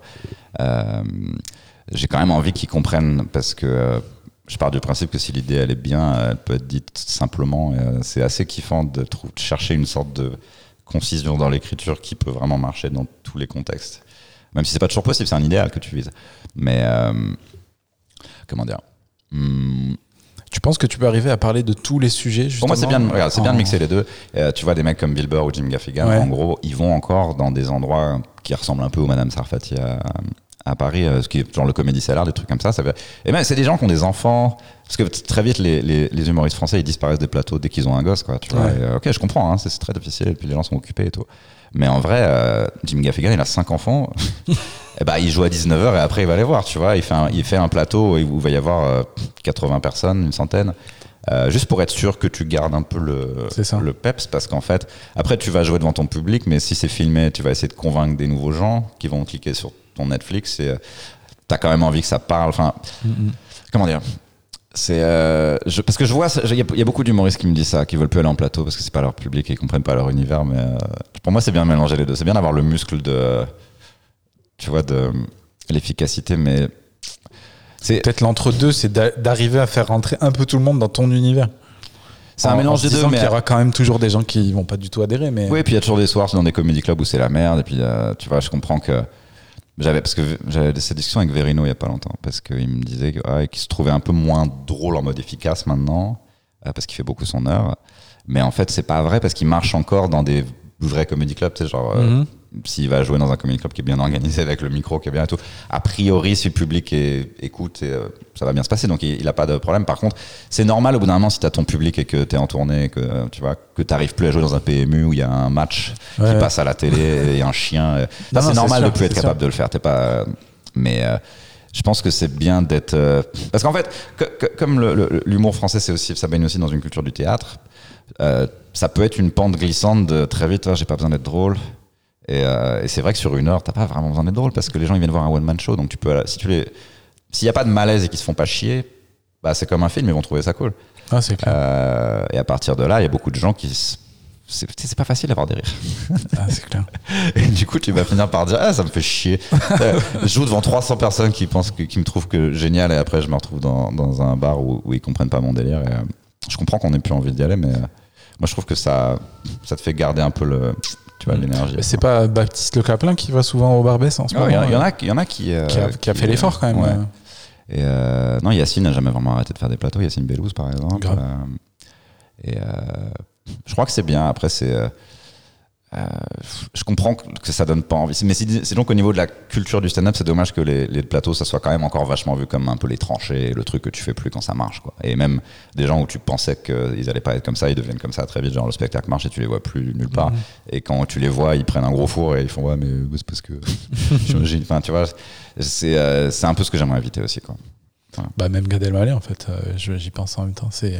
Ouais, puis lui, il a, il a vu ce que c'était à New York, il a Ouais, vu qu'il y avait la même chose à, à Paris et que euh, je pense que ça pouvait faire un hobby parce que tu sais, il peut pas vraiment se balader dans la rue. Toi, tu je l'ai jamais vu, moi du coup en comédie club. Ah, en euh, comédie club. français. si, si, je l'ai vu. ouais. Bah, mais je l'ai vu. en fait, il joue pas longtemps et puis il- euh, je, je l'ai vu bosser un truc euh, pendant un certain temps. Ouais, je l'ai vu au Paname un peu. Ouais, où ça Ailleurs. Ouais, il a fait un tour des plateaux à un moment. Et il bossait le même truc à chaque fois ou... Avant, avant, euh, avant l'histoire de Copy Comics. Ah ouais? Euh, Après, il a arrêté? Bon, on l'a plus revu, mais après, il avait d'autres trucs à faire. Il avait, il avait sa pièce de théâtre, je crois. Qui marchait. Ah oui, c'est vrai. Puis là, il fait une tournée maintenant, je crois. Ouais, je crois qu'il est, il est possible qu'il euh, commence à refaire des tours un peu dans, dans le monde des, des plateaux et des comedy clubs. Hmm. Euh, puis voilà. Mais euh, non, mais bon, il a été sympa avec moi. Donc, euh, c'est euh, tu sais, en fait, c'est des gens, je les vois à la télé depuis que j'ai 12 ans, donc c'est un peu comme des animaux rares que je regarde, genre, ah, c'est chelou. ouais, grave. Et parce qu'en plus, bizarrement, tu sais, comme il a, il a quoi Il a 45 quelque chose, et euh, il arrive dans une scène. euh, il y a un peu un jeunisme dans le showbiz français, même dans l'humour, ce qui n'est pas forcément le cas ailleurs. Tu peux être vieux, un vieux stand-upper et on te trouve génial. Et, euh, en, France, on vend surtout des gens qui ont entre 20 et 45 en gros, Mm. mais, mais lui il commence à se sentir un peu dépassé. et du coup, il vient de parler en mode, euh, il veut que toi tu le trouves cool. Et toi, t'as- Ouais. et tu fais, mais c'est chelou parce que t'es quand même une méga star, donc c'est moi qui devrais être comme ça, tu vois. Tellement. Et euh, T'as pas ce truc au Québec T'as beaucoup de vieux qui sont trop cool et tu sais, qui, si, si euh, je sais que t'as pas eu la, qui, sont- qui, qui pas d'être cool mais qui sont euh, respectés en fait. je sais que t'as pas eu la même expérience que moi à Montréal, mais euh, s'il y avait pas leur hiver de merde, j'habiterais déjà là-bas, je pense. Euh, juste parce que je fais du stand-up, sinon j'aime beaucoup Paris. Ouais, bah tout, oui. ce qui, tout ce qui gêne les gens dans la France, c'est Paris. Moi, je suis tellement habitué, je m'en fous, quoi. Mais c'est vrai que pour le stand-up, j'aime vraiment, vraiment, bien comment il, comment il gère le truc. C'est génial. Et euh, toi, parce que quand je t'avais croisé, on s'était croisé là-bas Ouais, ouais. en juin. C'est ça, j'avais un colis dans les bras. euh, Et euh, euh, t'avais l'air de dire que ton expérience n'était pas, euh, enfin, n'était pas idyllique, mais je ne sais pas Non, si. bah en fait, au niveau de la vie, c'est pas, c'est pas trop mon truc, mais Ouais. c'est sûr qu'au niveau stand-up, c'était, c'était trop cool. Après, Qu'est-ce qui est euh, pas trop ton truc dans la, dans la vie à Montréal, Ils aiment pas les Français, c'est ça il y a ça. Euh, puis même de, euh, ouais, c'est- en fait, j'ai pas réussi à, à rentrer en fait dans le, en, en- mis à part, je me suis fait des potes dans le stand-up, tu vois, Ouais. mais euh, dans la vie, je, je- franchement, j'ai, Ça, ça peut arriver. Il y, a- il y a beaucoup de gens qui racontent ça. De, tu sais, les gens qui viennent du, du Wisconsin et qui bougent à LA pour euh, faire du stand-up. Ouais, et ouais. Très vite, ils racontent un peu la même chose. De, c'est vachement dur de se faire des potes dans cette ville de merde. Et euh, c'est, c'est pas facile, ouais. Et bah, moi, le stand-up, ça me permettait de rencontrer des gens euh, facilement. Si je fais pas de stand-up, ma vie sociale, elle est un peu dead. hein. ben, franchement, c'est ça. et puis tous les gens avec, avec qui je parlais quand, avant de faire du stand-up, euh, c'est pas qu'on est en froid ou quoi, mais ils ont quasiment tous deux, trois enfants, quoi. Et puis, c'est vachement dur d'organiser quand est-ce qu'on se voit? C'est, euh, je crois, la trentaine, c'est vraiment la, la décennie de ta vie où tu tu t'éloignes de tout le monde parce que tout le monde est en train de construire sa life, en fait. Tout le monde est en train d'élever sa famille, ses enfants, son business et. euh, Idéalement, vers 40-50 ans, les gens commencent à se rappeler, se reconnecter, quoi, j'espère. Et toi, Adrien, où en es-tu dans ta life Ah, ça, c'est quand t'as un peu couru et euh, installé ton truc. euh, Il y, a un- il y a un rush vers la trentaine où tu fais putain, maintenant il va falloir que j'installe vraiment le truc pour Là, euh, ça y est, t'as, quel âge? 35, 34. Ah, ok. Dis déjà 35, genre je suis mort. 80.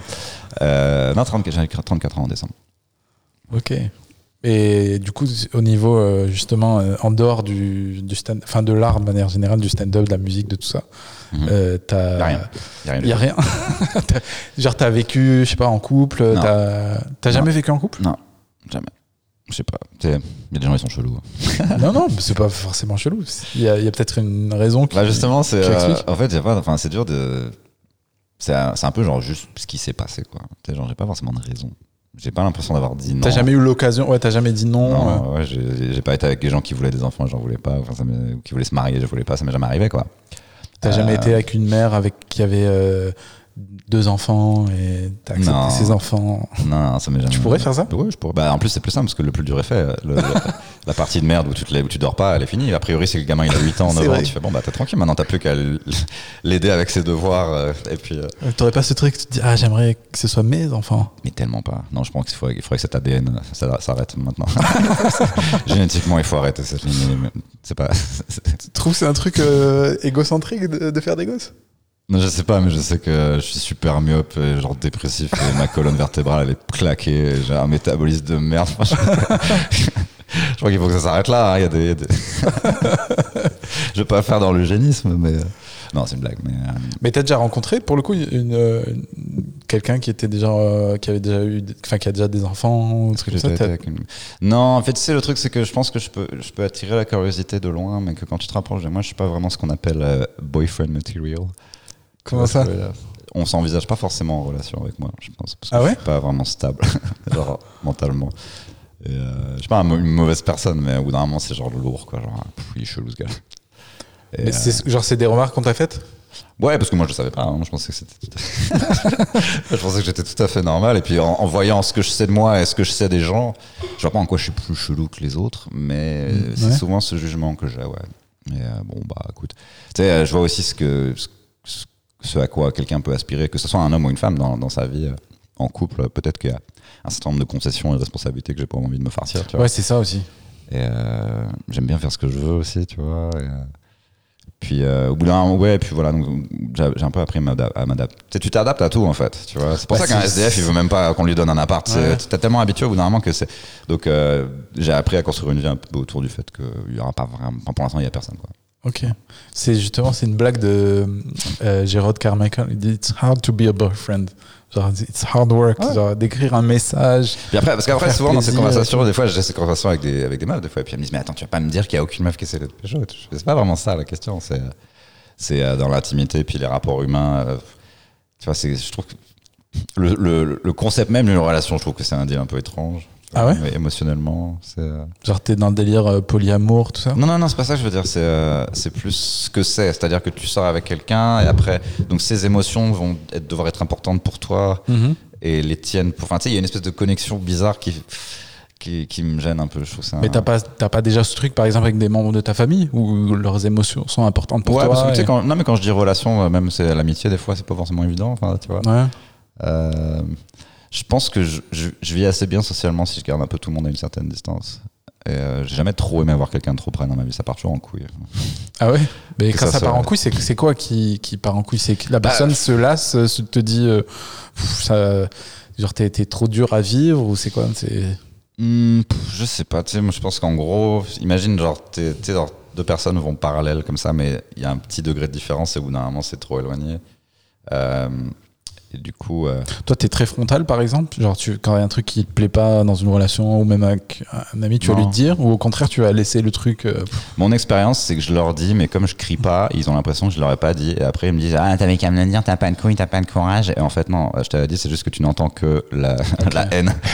et j'ai fait un effort. Euh, et mais voilà, mais mais tu sais, il y a des- il y, a des gens pour, pour qui c'est simple, j'ai l'impression, genre ils- même en amitié, ils gardent les mêmes potes longtemps, et puis c'est des amitiés Mhm. saines qu'ils arrivent à maintenir, et puis après ils sont avec des gens, puis après ils le sont plus, mais ils retrouvent quelqu'un, puis c'est un cycle assez naturel. Moi j'ai jamais vraiment compris, enfin ça a toujours été complètement te- chaotique. Par exemple, je te vois pas avec euh, quelqu'un de, d'intense, tu vois Genre, je te vois pas avec. une- Ça peut être une bonne balance, que Ça pourrait, hein Euh, T'as déjà eu des relations comme ça? Non, pas intense en mode ça me faisait pas chier, mais genre des meufs qui étaient genre, tu sais, qui parlaient beaucoup et qui étaient genre un peu spastiques, et moi qui étais genre stoïque, et puis finalement ça- la balance fonctionnait. Ça, peut être une dynamique marrante. mais euh, non, j'ai même pas, enfin, je, je sais même plus avec, avec qui je pourrais être ou pas être à ce stade. Je, ça, je vais pas vraiment m'en vouloir si je suis tout seul en fait. Parce que, Puis t'es pas dans, le, dans l'effort non plus. Genre, tu vas pas chercher, tu vas pas. Non, et puis c'est aussi, euh, tant que ma vie c'est ça. Tu sais, je suis vraiment dehors tous les soirs. hein. Puis après, je suis en voyage. Puis après, le reste du temps, je suis fatigué. Puis euh, après, il faut que je travaille. Il faut que je fasse. Je suis à la fois mon propre secrétaire, auteur, touche mon propre tour en fait. Ouais, mais est-ce que si t'avais quelqu'un dans ta vie qui avait de l'importance pour toi, tu ferais pas des efforts pour aussi euh, mettre de côté ces trucs-là euh, un petit peu Enfin, tu vois, trouver une balance. C'est une balance à trouver parce que si tu le fais trop, après, euh, quand la relation part en couille, tu fais, Eh, j'ai tout changé pour toi. Tu vois. Et, euh, Oui. Après, une relation, c'est aussi un pari. C'est aussi. Mais tu vois, regarde, là, on en parle beaucoup, mais en fait, ces choses-là sont censées se produire naturellement. Et, et si elles vrai. se produisent pas naturellement, je vais pas commencer à paniquer ou à me dire, oh mon Dieu. Ça, c'est euh, une pression que les meufs ont beaucoup quand elles arrivent à 35 ans et qu'elles ont personne et toute la famille leur met la pression. Et, Ah ouais, c'est horrible ça. et quand t'es un mec, t'as. C'est moins fort, mais il y a une version plus euh, ah, ah, loser, un peu quand même. Mais il y a moins la pression de ouais, faire des enfants et tout quoi. Ah non, c'est clair. C'est encore pire que si t'as une euh, femme euh, dans ma communauté ou communauté africaine de manière générale. Les Indiens aussi, il y a ce truc-là. Mais les Asiatiques, c'est la même chose, je pense. Et puis, ouais. je pense que chez les cathos de Versailles, bon, eux, ils ont leurs cousins, donc c'est plus simple. mais non, et puis la pression, en gros, du mec, mais même, même moi, c'est genre, genre, ah, tu vas quand même pas être tout seul toute ta Ouais. vie. C'est vrai que le, le- la manière dont j'ai vécu ce métier euh, ces dernières années m'a complètement mis en décalage avec la société aussi. Donc même parfois, je me retrouvais avec des meufs où j'avais même pas envie de construire un truc parce que je savais qu'elles... La plupart des gens se couchent à minuit et se réveillent à 8 heures en gros, en moyenne, tu vois. Mhm. Et euh, bah, moi, c'est les heures où je suis dispo, quoi. Donc je sais pas comment faire. Et, euh, je vais pas me lever à 7 heures et me forcer à. à- Enfin, tu vois, genre, ma Bah, vie. Après, il y a des gens qui ont le même rythme. Tu, peux, tu pourrais très bien aller. euh, ouais, te dans des rapprocher. bars. Ah ouais C'est ça, Et, euh, sortir avec une serveuse ou. euh, Mais euh, je suis pas contre. Mais non, mais là encore, c'est juste que comme ça se produit pas naturellement, que j'ai pas envie de forcément de forcer le truc parce que je sais un peu ce que je vends. et que je vois aussi que mon apparence physique, elle est pas forcément en raccord avec ce que je suis euh, humainement. Dans le monde, on peut imaginer une sorte de mec un peu genre. Tu porte sur lui, genre idéal et tout. Enfin, j'ai l'impression d'avoir d'avoir Ouais. déçu. J'ai quand même l'impression d'avoir déçu beaucoup de personnes. à qui euh, s'attendait à, ouais. à avoir, qui avait cette image-là de toi? Ouais, et du coup, j'ai plus trop envie, j'ai plus trop envie de voir ce Tu t'en es regard. rendu compte comment? De, Bah, la- cette des choses. Euh, ça veut pas dire que je suis une mauvaise personne en soi, mais Non, non, tu, bien tu sûr. sens que c'était pas vraiment euh, ce qu'elle voulait, quoi. Euh, et, euh, mais c'est pas, c'est jamais dans l'extrême, tu vois. C'est pas, oh mon dieu, il est complètement fou et c'est horrible. C'est juste plus genre. ah. sais, un mec qui a pas forcément toujours confiance en lui, qui est un peu névrosé, en fait, au bout d'un moment, c'est juste casse-couille, C'est pas très attirant, même, instinctivement. Ça peut l'être, mais euh, au bout d'un moment, c'est lassant, je pense. On se lasse. Je pense que c'est ça. Il y a, y a Ça trucs qui- dépend pour qui. Je pense qu'il y a. C'est comme. euh, Enfin, je pense pas. Je crois pas aux théories d'âme sœur, tout ça, mais je pense que tu peux trouver quand même un équilibre entre. euh, Enfin, moi, j'estime avoir énormément de défauts horribles, Ouais. et j'ai quand même trouvé quelqu'un qui est prêt à faire des concessions sur ces défauts-là parce que. Ah bah, si quelqu'un elle- était resté, je l'aurais pas envoyé chier. c'est, euh, j'ai du mal à comprendre comment ces choses-là fonctionnent. En fait. Ouais, ça n'a jamais été vraiment naturel ou simple pour moi. Ça me prend la tête. Puis, euh, avant, j'étais un peu codépendant. Maintenant, je ne suis plus trop, mais il y a encore des relents un peu de. euh, ça me prend. ça occupe trop d'espace dans ma tête, en fait. Euh, Genre, tu vas trop, trop c'est réfléchir le truc. ouais puis pff, tu sais j'ai eu tellement de j'ai testé tellement différentes pas, pas tellement mais en fait différentes situations où en gros ah donc là j'étais trop dans le truc là j'étais trop distant euh, là j'étais pas assez dispo là j'étais ah, un loser Ouais. Et, ah, il a trop de temps libre ce mec là enfin tu vois Mais c'est vrai qu'à Euh, quel point, c'est incroyable à quel point c'est compliqué quand ça marche pas. Hmm. Et quand ça marche, ça a l'air tellement simple. ouais tu vois j'ai pas envie de forcer le truc j'ai pas envie ça de me Mais t'as raison. Parce et puis j'ai vu comment, tu vois, enfin, je suis sûr qu'il y a des couples qui se forment euh, sur les applis de rencontre, mais moi, ça fait quand même plusieurs années que j'essaye ça et ça me, j'arrive pas à communiquer avec les gens là-dessus. Je trouve ça, je, je- je sais pas, c'est pas du tout pour moi et je trouve ça désespéré. J'ai l'impression qu'on a monétisé la solitude des gens. Euh, Totalement. Mais je sais qu'il y a des gens qui, qui baisent avec ça, qui rencontrent des, enfin, des, qui sont dans des relations sérieuses euh, via Adopte un mec ou, ou euh, Tinder. Et euh, ouais, moi je trouve ça un peu désespéré au bout d'un moment. En fait, je sens ce que ça me fait quand je suis sur le truc et que je swipe comme ça. Au bout d'un moment, en fait, j'ai de plus en plus envie de mourir. J'ai l'impression qu'il y a un qu'on creuse un trou dans moi. Et dès que j'arrête, je fais. Oh, putain. Ce qui peut être le cas quand je regarde trop longtemps Instagram, mais en général, je me- je m'ennuie euh, au bout d'un moment. Alors c'est comme si t'as envoyé tes, tes swipes, ils allaient remplir le l'estime de certaines meufs, parce que du coup, elles, elles reçoivent des. C'est un peu l'inverse, j'ai l'impression, pour les meufs. Ouais, et puis j'aime pas ce truc du marché, en gros, on va se consommer, quoi. Ça me fait chier. Je me suis un peu senti comme ça des fois, puis je l'ai sûrement déjà été aussi. Mhm. Et euh, ouais, je. Je sais pas. Mais du coup, tu, tu rencontres comment des gens euh, Parce que moi, c'est Bah, en fait, c'est un bail que je fais plus ça, mais comment tu peux rencontrer des gens? J'ai l'impression que c'est presque impossible de rencontrer des gens en dehors de, de ça maintenant. Parce Non, que bah, vu que les gens, vu qu'il y a ça, Ouais. les gens foncent là-dessus. Et Ah, tu parles pas du stand-up, tu parles des- Non, non, je parle de, de des sites de rencontres. Vu qu'il y a que ça, enfin, les gens foncent dessus. Bon, c'est des euh, amis d'amis. En fait, c'est pour sortir de ton cercle social. Je comprends l'intérêt. C'est vrai que sinon, euh, moi, je sais que quand je donnais des cours de guitare, bah, c'était une vie assez solitaire parce que j'avais un groupe de potes, mais c'était toujours un peu les mêmes gens. Et puis, euh, comme j'allais, j'étais pas allé à la fac ou euh, que ça, donc j'avais pas de réseau de, de Ouais, gens avec ça. qui j'étais en classe. Donc j'avais euh, pour rencontrer des gens. Ouais, tu peux rencontrer des gens en soirée, mais j'étais pas vraiment un mec cool en boîte. Donc finalement, ouais, le, le stand-up, ça m'a quand même aidé à rencontrer. ah, euh, c'est clair. euh, parce que finalement, j'ai rencontré plus de gens via, tu joues et la meuf te rajoute, et, euh, donc Facebook et Instagram, Ouais. que sur les applis de, rencontre, tu vois. Qui sont finalement des applis de rencontre version moins désespérée, mais ça reste une appli de rencontre. euh. Bah, c'est plus, euh, moi, on peut te retrouver, quoi, tu vois. Donc, ah, ce gars-là, je l'ai vu, ah, je connais son nom, je peux le retrouver, tiens, j'aime bien, tiens. Est-ce que tu as voilà. fait déjà le truc de. Euh, tu fais une date et comme par hasard, tu donnes rendez-vous dans un comédie club et après tu vas jouer devant la personne. Je l'ai fait une fois avec une meuf avec qui j'étais déjà sorti, je pensais qu'elle était réintéressée. Et en fait, non. Mais. Euh, Déjà, tu l'as invitée? Au, au spectacle C'est elle qui m'avait demandé, je pensais qu'elle était un peu plus intéressée que ça. Ah, elle voulait juste te voir, elle voulait juste rire. Écoute, euh, ouais, non, mais je pense qu'elle m'apprécie. Et elle est venue avec son nouveau mec. Ah, elle, elle- elle- je- elle avait déjà fait ça. Enfin bref, c'est des histoires. En fait, c'est aussi ça. Je suis un peu démotivé parce que c'est toujours des histoires très cheloues. Il y a toujours un autre gars, et puis euh, tu vois, j'en ai marre. en fait. Ouais. Et, euh, puis en, plus, ça, me- ça me fait en vouloir à des personnes qui sont pas forcément des mauvaises personnes non plus. Mais c'est vrai que pour le coup, t'en parles pas beaucoup euh, dans ton stand-up. J'ai pas grand chose à dire qui est pas triste. Mais est-ce que ça doit pas être triste justement au départ euh, pour être drôle J'ai pas encore trouvé ce qui était drôle dedans. tu sais, quand j'avais 18, entre 16 et 21 ans, je me, me suis fait des grosses scarifications pendant, Ah ouais genre, ouais, pendant 5 ans, de manière pas à tous les jours, mais tu vois. Et on me dit, ouais, faut t'en parles sur scène. Je fais, ouais, bah quand j'aurais trouvé ce qui est marrant là-dedans, je pourrais. Euh, J'ai pas non plus envie d'être en mode, euh, enfin, j'allais dire en mode nanette, mais. C'est enfin, c'est du théâtre en fait. C'est genre et là, il m'est arrivé ça et, et l'important c'est de rester dans le moment présent. C'est ça.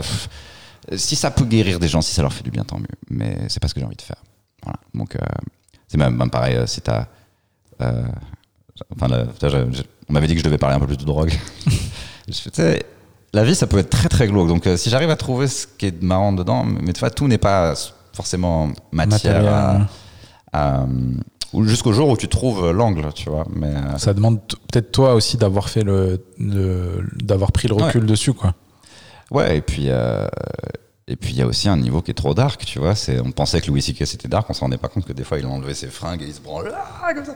Il y a aussi une- un aspect de la vie que t'as pas forcément envie de montrer, tu vois.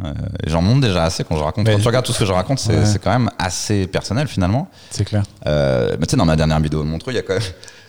Il y a quand même une vanne où je dis que je me suis pas suicidé parce que Trump a gagné, que je voulais voir le show, quoi. Tu vois, je- c'est, euh, je vais pas non plus euh, cacher complètement ce qui se passe. Ou, euh, Ouais, mais tu vas pas non plus euh, euh, genre euh, aller dans le trop trop profond. Non, parce qu'à la limite, je me dis c'est peut-être mieux d'en parler dans la vraie vie avec des gens ou dans Mhm. des conversations.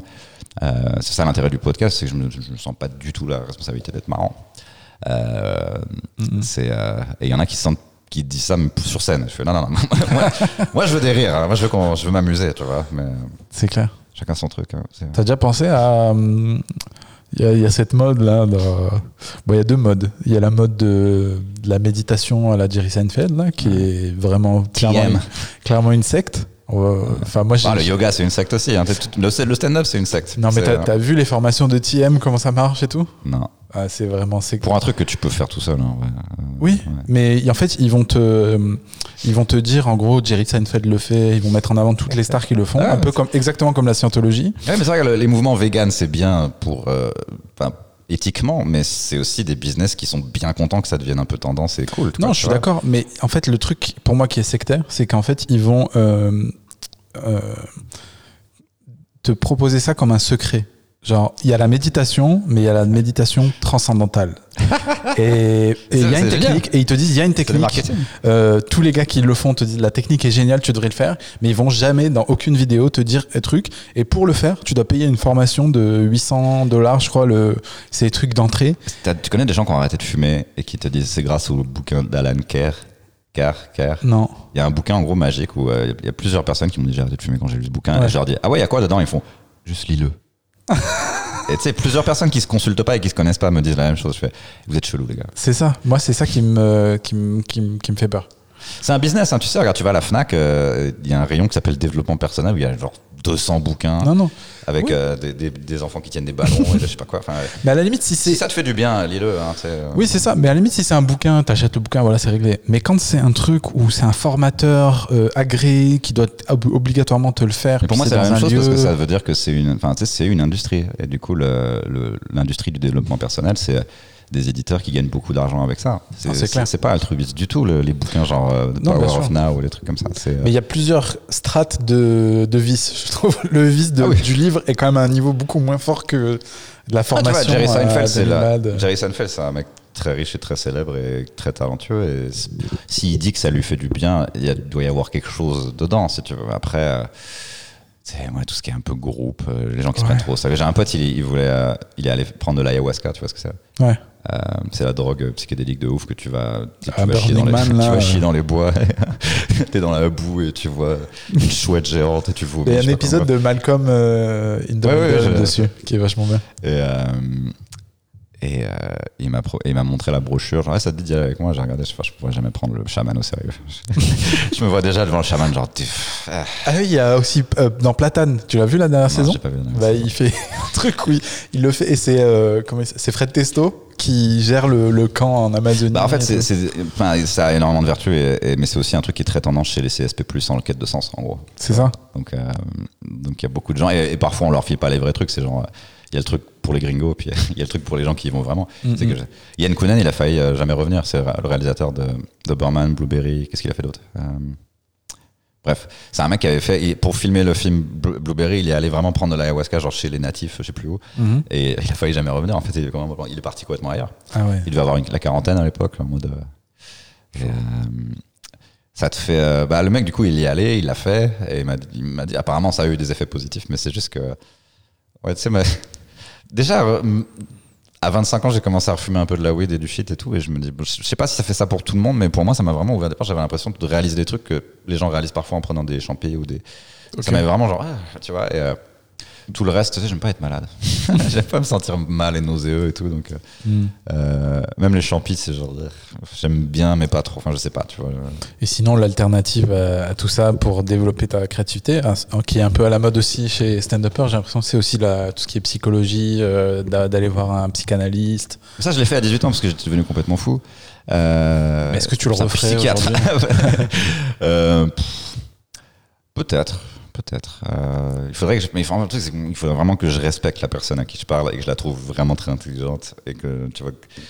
Je Ouais. peux pas juste parler à n'importe qui, quoi. Un médecin, c'est aussi quelqu'un qui a juste fait des études, euh, Ouais, mais est-ce que finalement, ça- ce qui est important, c'est ce que tu vas dire toi, c'est pas tellement ce qui lui va. Enfin, est-ce que. J'en avais un qui était intéressant parce qu'il comprenait qu'en gros, il suffisait de me laisser parler pour que je voilà. ce qu'il fallait dire, donc il me posait les bonnes questions et tout. Mais euh, moi, c'était un truc, genre, enfin, je sais pas si c'était médical ou pas, mais en gros, euh, on a quand même testé beaucoup de médicaments sur moi et puis ils m'ont rendu encore plus fou que j'étais, puis je me suis c'était vraiment chaud. Ouais. Et euh, Du coup, ça t'a ça t'a un peu déchauffé dessus? ouais, après, euh, je, je vois, mais je peux voir les, les- les vertus de la thérapie. C'est juste que j'ai l'impression que ça s'arrête jamais après. Quoi, tu vois. C'est Quand est-ce que t'es guéri Non, mais justement, pas c'est pas forcément le- envie de raconter ma life à quelqu'un, tu vois. Ben, euh, le, moi, tu vois, c'est- plus financièrement que je, je le fais pas pour l'instant, mais. remboursé. Ah ouais? Non, bah t'es en France, c'est remboursé par la Sécu, non? Je sais pas. Ah bah recherche, hein, tu sais, dans, un pays euh, où il y a quand même un certain nombre d'avantages. Mais en fait, moi, là où ça pourrait m'intéresser, c'est pas tellement pour être soigné, c'est plus pour euh, juste parler et, et, euh, et travailler sur toi-même et peut-être prendre le recul sur certains trucs euh, que tu as vécu. Mmh, et, et, ça- et- Tu sais, des fois je fais ça avec moi-même tout seul, en vrai. hein. Je parle tout seul. Et j'essaie de résoudre mes problèmes comme si je parlais avec quelqu'un, quoi. Et j'essaie de voir, en gros, euh, faire le même travail que je faisais avec le gars que j'ai vu quand j'avais Ouais. 18 ans, qui me posait juste des questions et moi je Mhm. répondais. Et en répondant, bah, je finalement je répondais à la. Enfin, je trouvais des, des, des clés, quoi. Et euh, ça, une fois que j'ai compris que ça existait, je, peux un peu le faire tout seul. Ok. C'est de m'auto-analyser. C'est pas forcément évident, mais j'ai pas l'impression d'avoir la maladie où tu perds la raison complètement. Donc, Ouais. euh, je peux toujours me raisonner.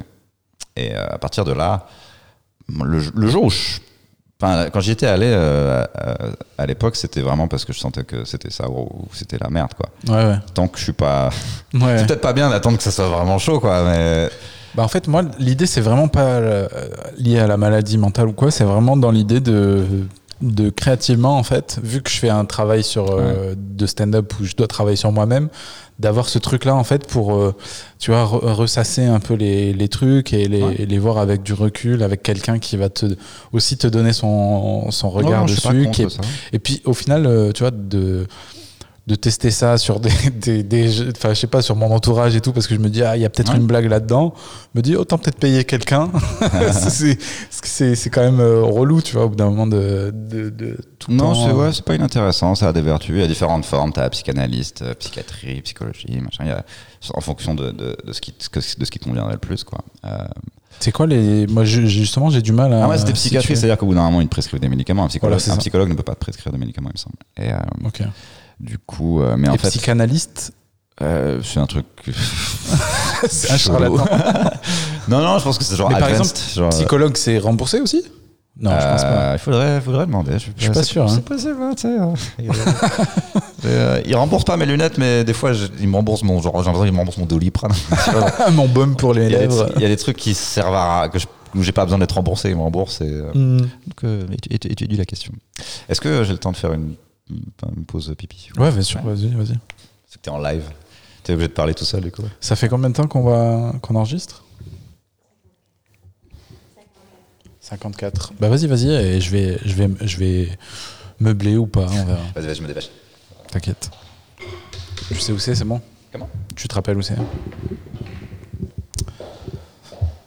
Petite pause. Tu veux parler avec moi, Sarah, pendant ce temps? J'ai la chance d'a... On t'avait enfermé, ouais. On avait enfermé Adrien dans le studio. Tu prends un micro si tu veux, tu, peux me parler. C'est avantage d'avoir quelqu'un qui écoute. Non, j'aime bien. J'aime bien, j'ai pas envie de couper. Toi, t'as pas envie de parler, c'est ça? Ok, bon, ben, parle-moi juste comme ça. Tu trouves ça intéressant pour l'instant? Ouais? C'est différent, je trouve, des autres épisodes? Je trouve qu'on va. Mais c'est pas grave. Bah, c'est pour ça que je t'ai dit prends un micro, mais bon, tant pis. Ah yes, elle prend un micro. Faites du bruit pour Sarah. C'est le 4 celui-là. Salut. Ah. On m'entend. Je vous présente Sarah, vous pouvez pas la voir. T'es sur le plan large là? Ah non, je suis. Ah oui. Bah, Vous pouvez pas la voir, euh, mais euh, elle, c'est elle qui fait le montage en régie euh, des plans. Euh, et donc, Du studio Majorel. du studio Majorel, c'est ça. Et ouais, donc je disais, c'est vraiment un épisode différent, euh, j'ai l'impression, dans les sujets qu'on aborde, non? Ouais, mais c'est super intéressant. C'est euh, plus personnel. C'est. Mhm. Ouais. Je sais jamais en fait à quel point je peux, en tant que dans mes questions, à quel point je peux euh, aller loin. Bah, Jusqu'à tant que la porte est ouverte, tu peux rentrer. C'est ça, mais tu sais, t'es- t'as envie de frapper à la porte quand même avant d'entrer. Tu sais, Bah, mais tu le vois tout de suite en fait. Ouais. Bon, ça y est, il est de retour. Merci Sarah pour cette euh, petite intervention. Rien, c'était une petite- Ah non, il repart. On va reprendre de l'eau. Tu cherches quoi? De l'eau? Tu veux de l'eau? Si tu, si tu en as Euh, Ouais, je crois que la bouteille de cristalline là-bas, non? Désolé pour cette interlude. Pas de souci. T'inquiète. Donné mon jet le plus fort pour euh, pisser le plus vite. T'as un de partout encore? Euh, J'ai pas forcément bien vérifié. Ça fait un peu ayahuasca cette euh, déco C'est là. vrai. C'est pas moi, c'est. euh, Tu connais Gauthier euh, qui, qui, euh, qui faisait l'accueil euh, au Comedy Street à une époque? Que je présentais. Gauthier. Non, je me souviens de Malik. Malik qui, a, Mais, euh, qui animait avec moi et Gauthier qui. Bah, Peut-être que tu t'en rappelles pas. euh, euh, et bref, il fait un- c'est un, un comédien et il fait un podcast justement où il interview des, des comédiens, même des. Donc là, si je me souviens pas, lui, il, est vénère. Non. Ça se Et- si je voyais sa tête, je pense que. Je... Oui, voilà, c'est ça. Et c'est lui qui a ramené ce décor hier pour faire son podcast, parce qu'il trouvait que ça faisait trop neutre la table, euh, truc. Et euh, Eh ben, il y est pas allé de main morte. c'est ça. Et au final, je l'ai laissé. Je me suis, j'avais un peu la flemme de l'enlever, et aussi je me suis dit, bah tiens, ça changera, ça fera un sujet de discussion. Et ouais. Mais c'est vrai que ce qu'il disait, en fait, il a montré la vidéo euh, de- du podcast avec d'autres personnes euh, à, à un réel, et le réel lui a dit, c'est con ce truc de séparation, en fait, là. Ça fait un peu une distance entre toi et l'invité et tout, parce qu'il y a beaucoup le plan large. Et C'est je fais- vrai. Moi, je pense que honnêtement, à partir du moment où c'est filmé, si c'est moche, c'est pas très grave. c'est euh, et même Rogan maintenant, c'est genre poli, policé et tout, mais en fait, euh, ça a commencé à l'arrache quand tu regardes les premiers. Ouais, bah, euh, c'était récemment qu'il a mis euh, des vidéos euh, Ouais. best-of euh, thématiques. Ouais. Mais je pense que honnêtement, le c'est filmé pour que ça soit sur YouTube euh, sans que ce soit une image fixe. Et il y a des gens qui vont regarder, mais c'est quand même énormément con- consommé en audio ces trucs-là. Euh, Sauf euh, Mike Ward. Mike Ward, il fait plus de vues euh, Non, mais alors, tu sais que moi- en vidéo qu'en audio. Mais tu peux faire des vues, mais moi, des fois, je, je regarde, je vais, je vais regarder un podcast sur YouTube, mais je vais, je vais mettre, le, je vais mettre le téléphone là, quoi, tu vois. Ouais. Et t'en entends, ah tiens, il regarde une vidéo, attends, je veux voir. euh, ou t'as l'écran qui est là, enfin, tu vas pas forcément fixer. Ouais, il, y l'intérêt a des de- gens qui, il y a des gens qui font ça. qui- Moi, Ça m'arrive, ça m'arrive, mais au bout d'un moment, je me fais chier. moi, je le fais. euh, Ouais, si, je le fais. Mais Ça en fait, j'allais dire, je le faisais beaucoup quand j'avais ma télé connectée à YouTube. Ouais. Et je me posais dans le salon et je mettais Mike Ward ou je mettais. euh, je préfère écouter vraiment genre les, Au les casque mots et qui- tout. les mots qu'ils disent. Et, euh, non, pas forcément au casque, mais euh, si, si je regarde un peu, à un moment, je vais, je vais fixer sur genre, je sais pas, la chemise ou les cheveux de quelqu'un. Et, euh, J'aime bien ce truc chez Rogan d'avoir l'écran. de pouvoir regarder des vidéos de temps en temps. Ouais, puis tu sais, à l'époque, ils mettaient même des. Ils pensaient à une chanson, tiens, pas cette chanson. c'est complètement. Tu vois, c'est plus, plus du tout possible de passer Ouais. ce que tu veux. Et des histoires de droit et tout. Ouais, bah même les extraits vidéo, certains trucs tu peux pas diffuser, genre les matchs de foot, enfin les extraits Ouais. de trucs comme ça. Sinon, ce qu'ils font, c'est qu'ils mettent l'article qui parle de ça et ils lisent l'article. Ouais, moi, je me souviens des premiers. Enfin, les premiers. Enfin, les, si, peut-être les premiers podcasts, genre, je sais pas, 2009, 10, 11. Où là, c'était Far West. hein. Tu pouvais mettre ce que tu veux, tu pouvais mettre des extraits de spectacles. Enfin, tu pouvais faire. euh, et tu pouvais dire des trucs bien plus hardcore où ça, ça Bah, devenait en pas une news, genre il a dit ça dans le podcast. Elon Musk a fumé un joint. C'est- Bah, en soi, moi je pourrais, vu que j'ai pas de problème de monétisation, tout ça, je m'en fous. ouais. En soi, je pourrais. Donc, euh, Ah, tu veux pas te faire de blé avec ça Si, mais pour l'instant, j'en suis pas ce Trouve un sponsor. Trouve, euh, Joe Rogan, il a commencé avec des vagins artificiels. Maintenant, ils vendent des vitamines. Mais euh, Mais c'est le but, justement, le studio Majorel, on veut, on, on propose des prix aussi bas parce qu'on veut, en fait, aider les gens au début juste à créer leur podcast et à se créer une petite communauté. Et une fois qu'ils ont fait ce stade-là, qu'ils sont arrivés à, je sais pas, peut-être une cinquantaine, centaine d'épisodes, qu'ils ont trouvé leur ton, qu'ils ont trouvé leur truc, là, on va aller, nous, chercher euh, des annonceurs et se mettre en coprod un peu avec eux, tu vois. C'est plus une coprod que vraiment, genre, un, un studio euh, low cost, tu vois. Parce qu'on a quand même investi dans du beau matériel. Si on voulait faire un truc low cost, on n'aurait pas mis ce matériel-là, tu vois. c'est bien parce que c'est vraiment l'avenir. hein. Il y a encore des gens qui regardent la télé, mais euh, c'est normal qu'il y ait autant de podcasts parce que c'est finalement si c'est ça que les gens veulent maintenant et que c'est facile à faire. Du coup, tu regardes un plateau de télé, euh, tu sais, euh, paillettes, bien, enfin, tu sais, un, un des plateaux de la plaine Saint-Denis, ça commence à ressembler de plus en plus à un truc un peu ringard, quoi. Mm. Je sais qu'il y a encore des millions de gens qui regardent certains trucs, mais je- au final. il y a quand même une forme très coincée, même dans, même dans les trucs cool, genre au quotidien et tout, c'est pas mal, tu vois, c'est intéressant, mais c'est. Euh, Peut-être que les gens en ont un peu marre du show. Genre, Il y a ça, il y a le côté les formaté. jingles, les euh, trucs en 3D qui ouais, c'est ça. Ouais, le quotidien, euh, Mais au-delà de la forme, même le fond, genre c'est hyper formaté, c'est hyper. euh, Ouais. Même Click, tu vois, qui est le- l'exception. euh, genre, enfin, l'émission où ils vont prendre euh, un peu, soi-disant, le contre-pied, ça reste hyper formaté quand Ouais. même. Ouais, et puis bah, c'est encore le truc avec le chauffeur de salle où t'entends. C'est- c'est- C'est horrible. et, euh, Puis ce truc d'avoir en background, viens, on met des gens. C'est chaud quand même. c'est pour ça que je veux pas aller jouer là-bas en mode stand-up euh, parce que je trouve que c'est vraiment un contexte très étrange. Et euh, encore, c'est un énième plateau de télé tout blanc avec un humoriste sans micro, ou peut-être avec micro, mais qui galère avec genre Mouloud qui est là et qui te soutient s'il veut, et, euh, et genre Niska qui te regarde à travers ses lunettes de soleil. et euh, ça a l'air très relou. Il y a même ce truc, tu vois, d'avoir des, des gens dans le public qui sont ton décor. Je comprends même pas comment ils arrivent là. Je trouverais ça stylé en soi, mais dans ce cas-là, fais-les venir autour de la table. tu vois ce que je veux dire? Ça serait cool d'avoir le, le public vraiment au même niveau et que ce soit pas genre Ouais. un éclairage différent, il y a 3 mètres de distance. C'est, c'est malsain, je trouve. Et Ah, c'est dans toutes les émissions. ouais. Et à chaque fois, les Américains, quand ils viennent en France, ils sont, ils sont choqués parce qu'ils ont l'habitude, eux, d'avoir le public devant et voilà. Et ils sont là, mais pourquoi ils sont derrière euh, Ah mais tu sais, je pense qu'un Américain euh, qui arrive, euh, qui fait une émission de télé française en promo, qui fait genre Hanouna ou à l'époque, comment s'appelle, le Grand Journal, Mm. Euh, il, il voit ça comme Bill Murray au Japon dans Ouais, c'est ça.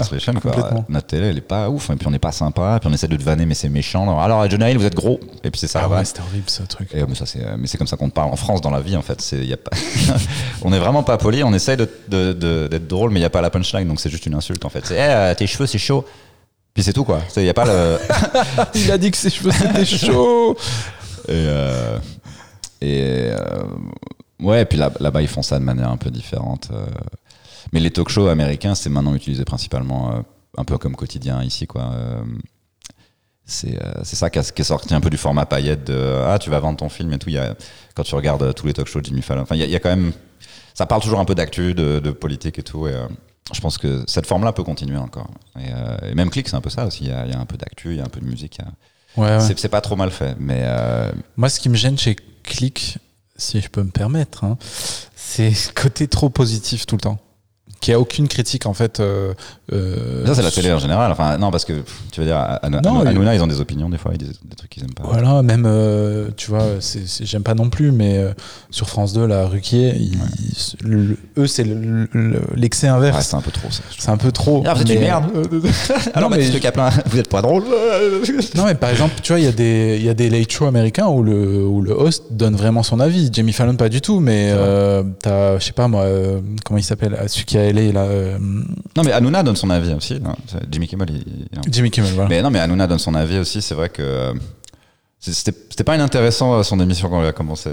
Mais au bout d'un moment, euh, c'est devenu un cirque. et- Bah, quand tu sais que chaque réplique est pré-écrite par euh, une team euh, d'auteurs et Ouais, que à chaque très- fois que qu'ils ont des personnages prédéfinis qui doivent euh, que même enfin que sa vraie opinion en fait on s'en bat les couilles c'est juste soit cohérent par rapport à ton personnage ça devient une pièce de théâtre Puis c'est aussi, euh, eh, viens, on te fait une émission de télé sur les émissions de télé d'hier.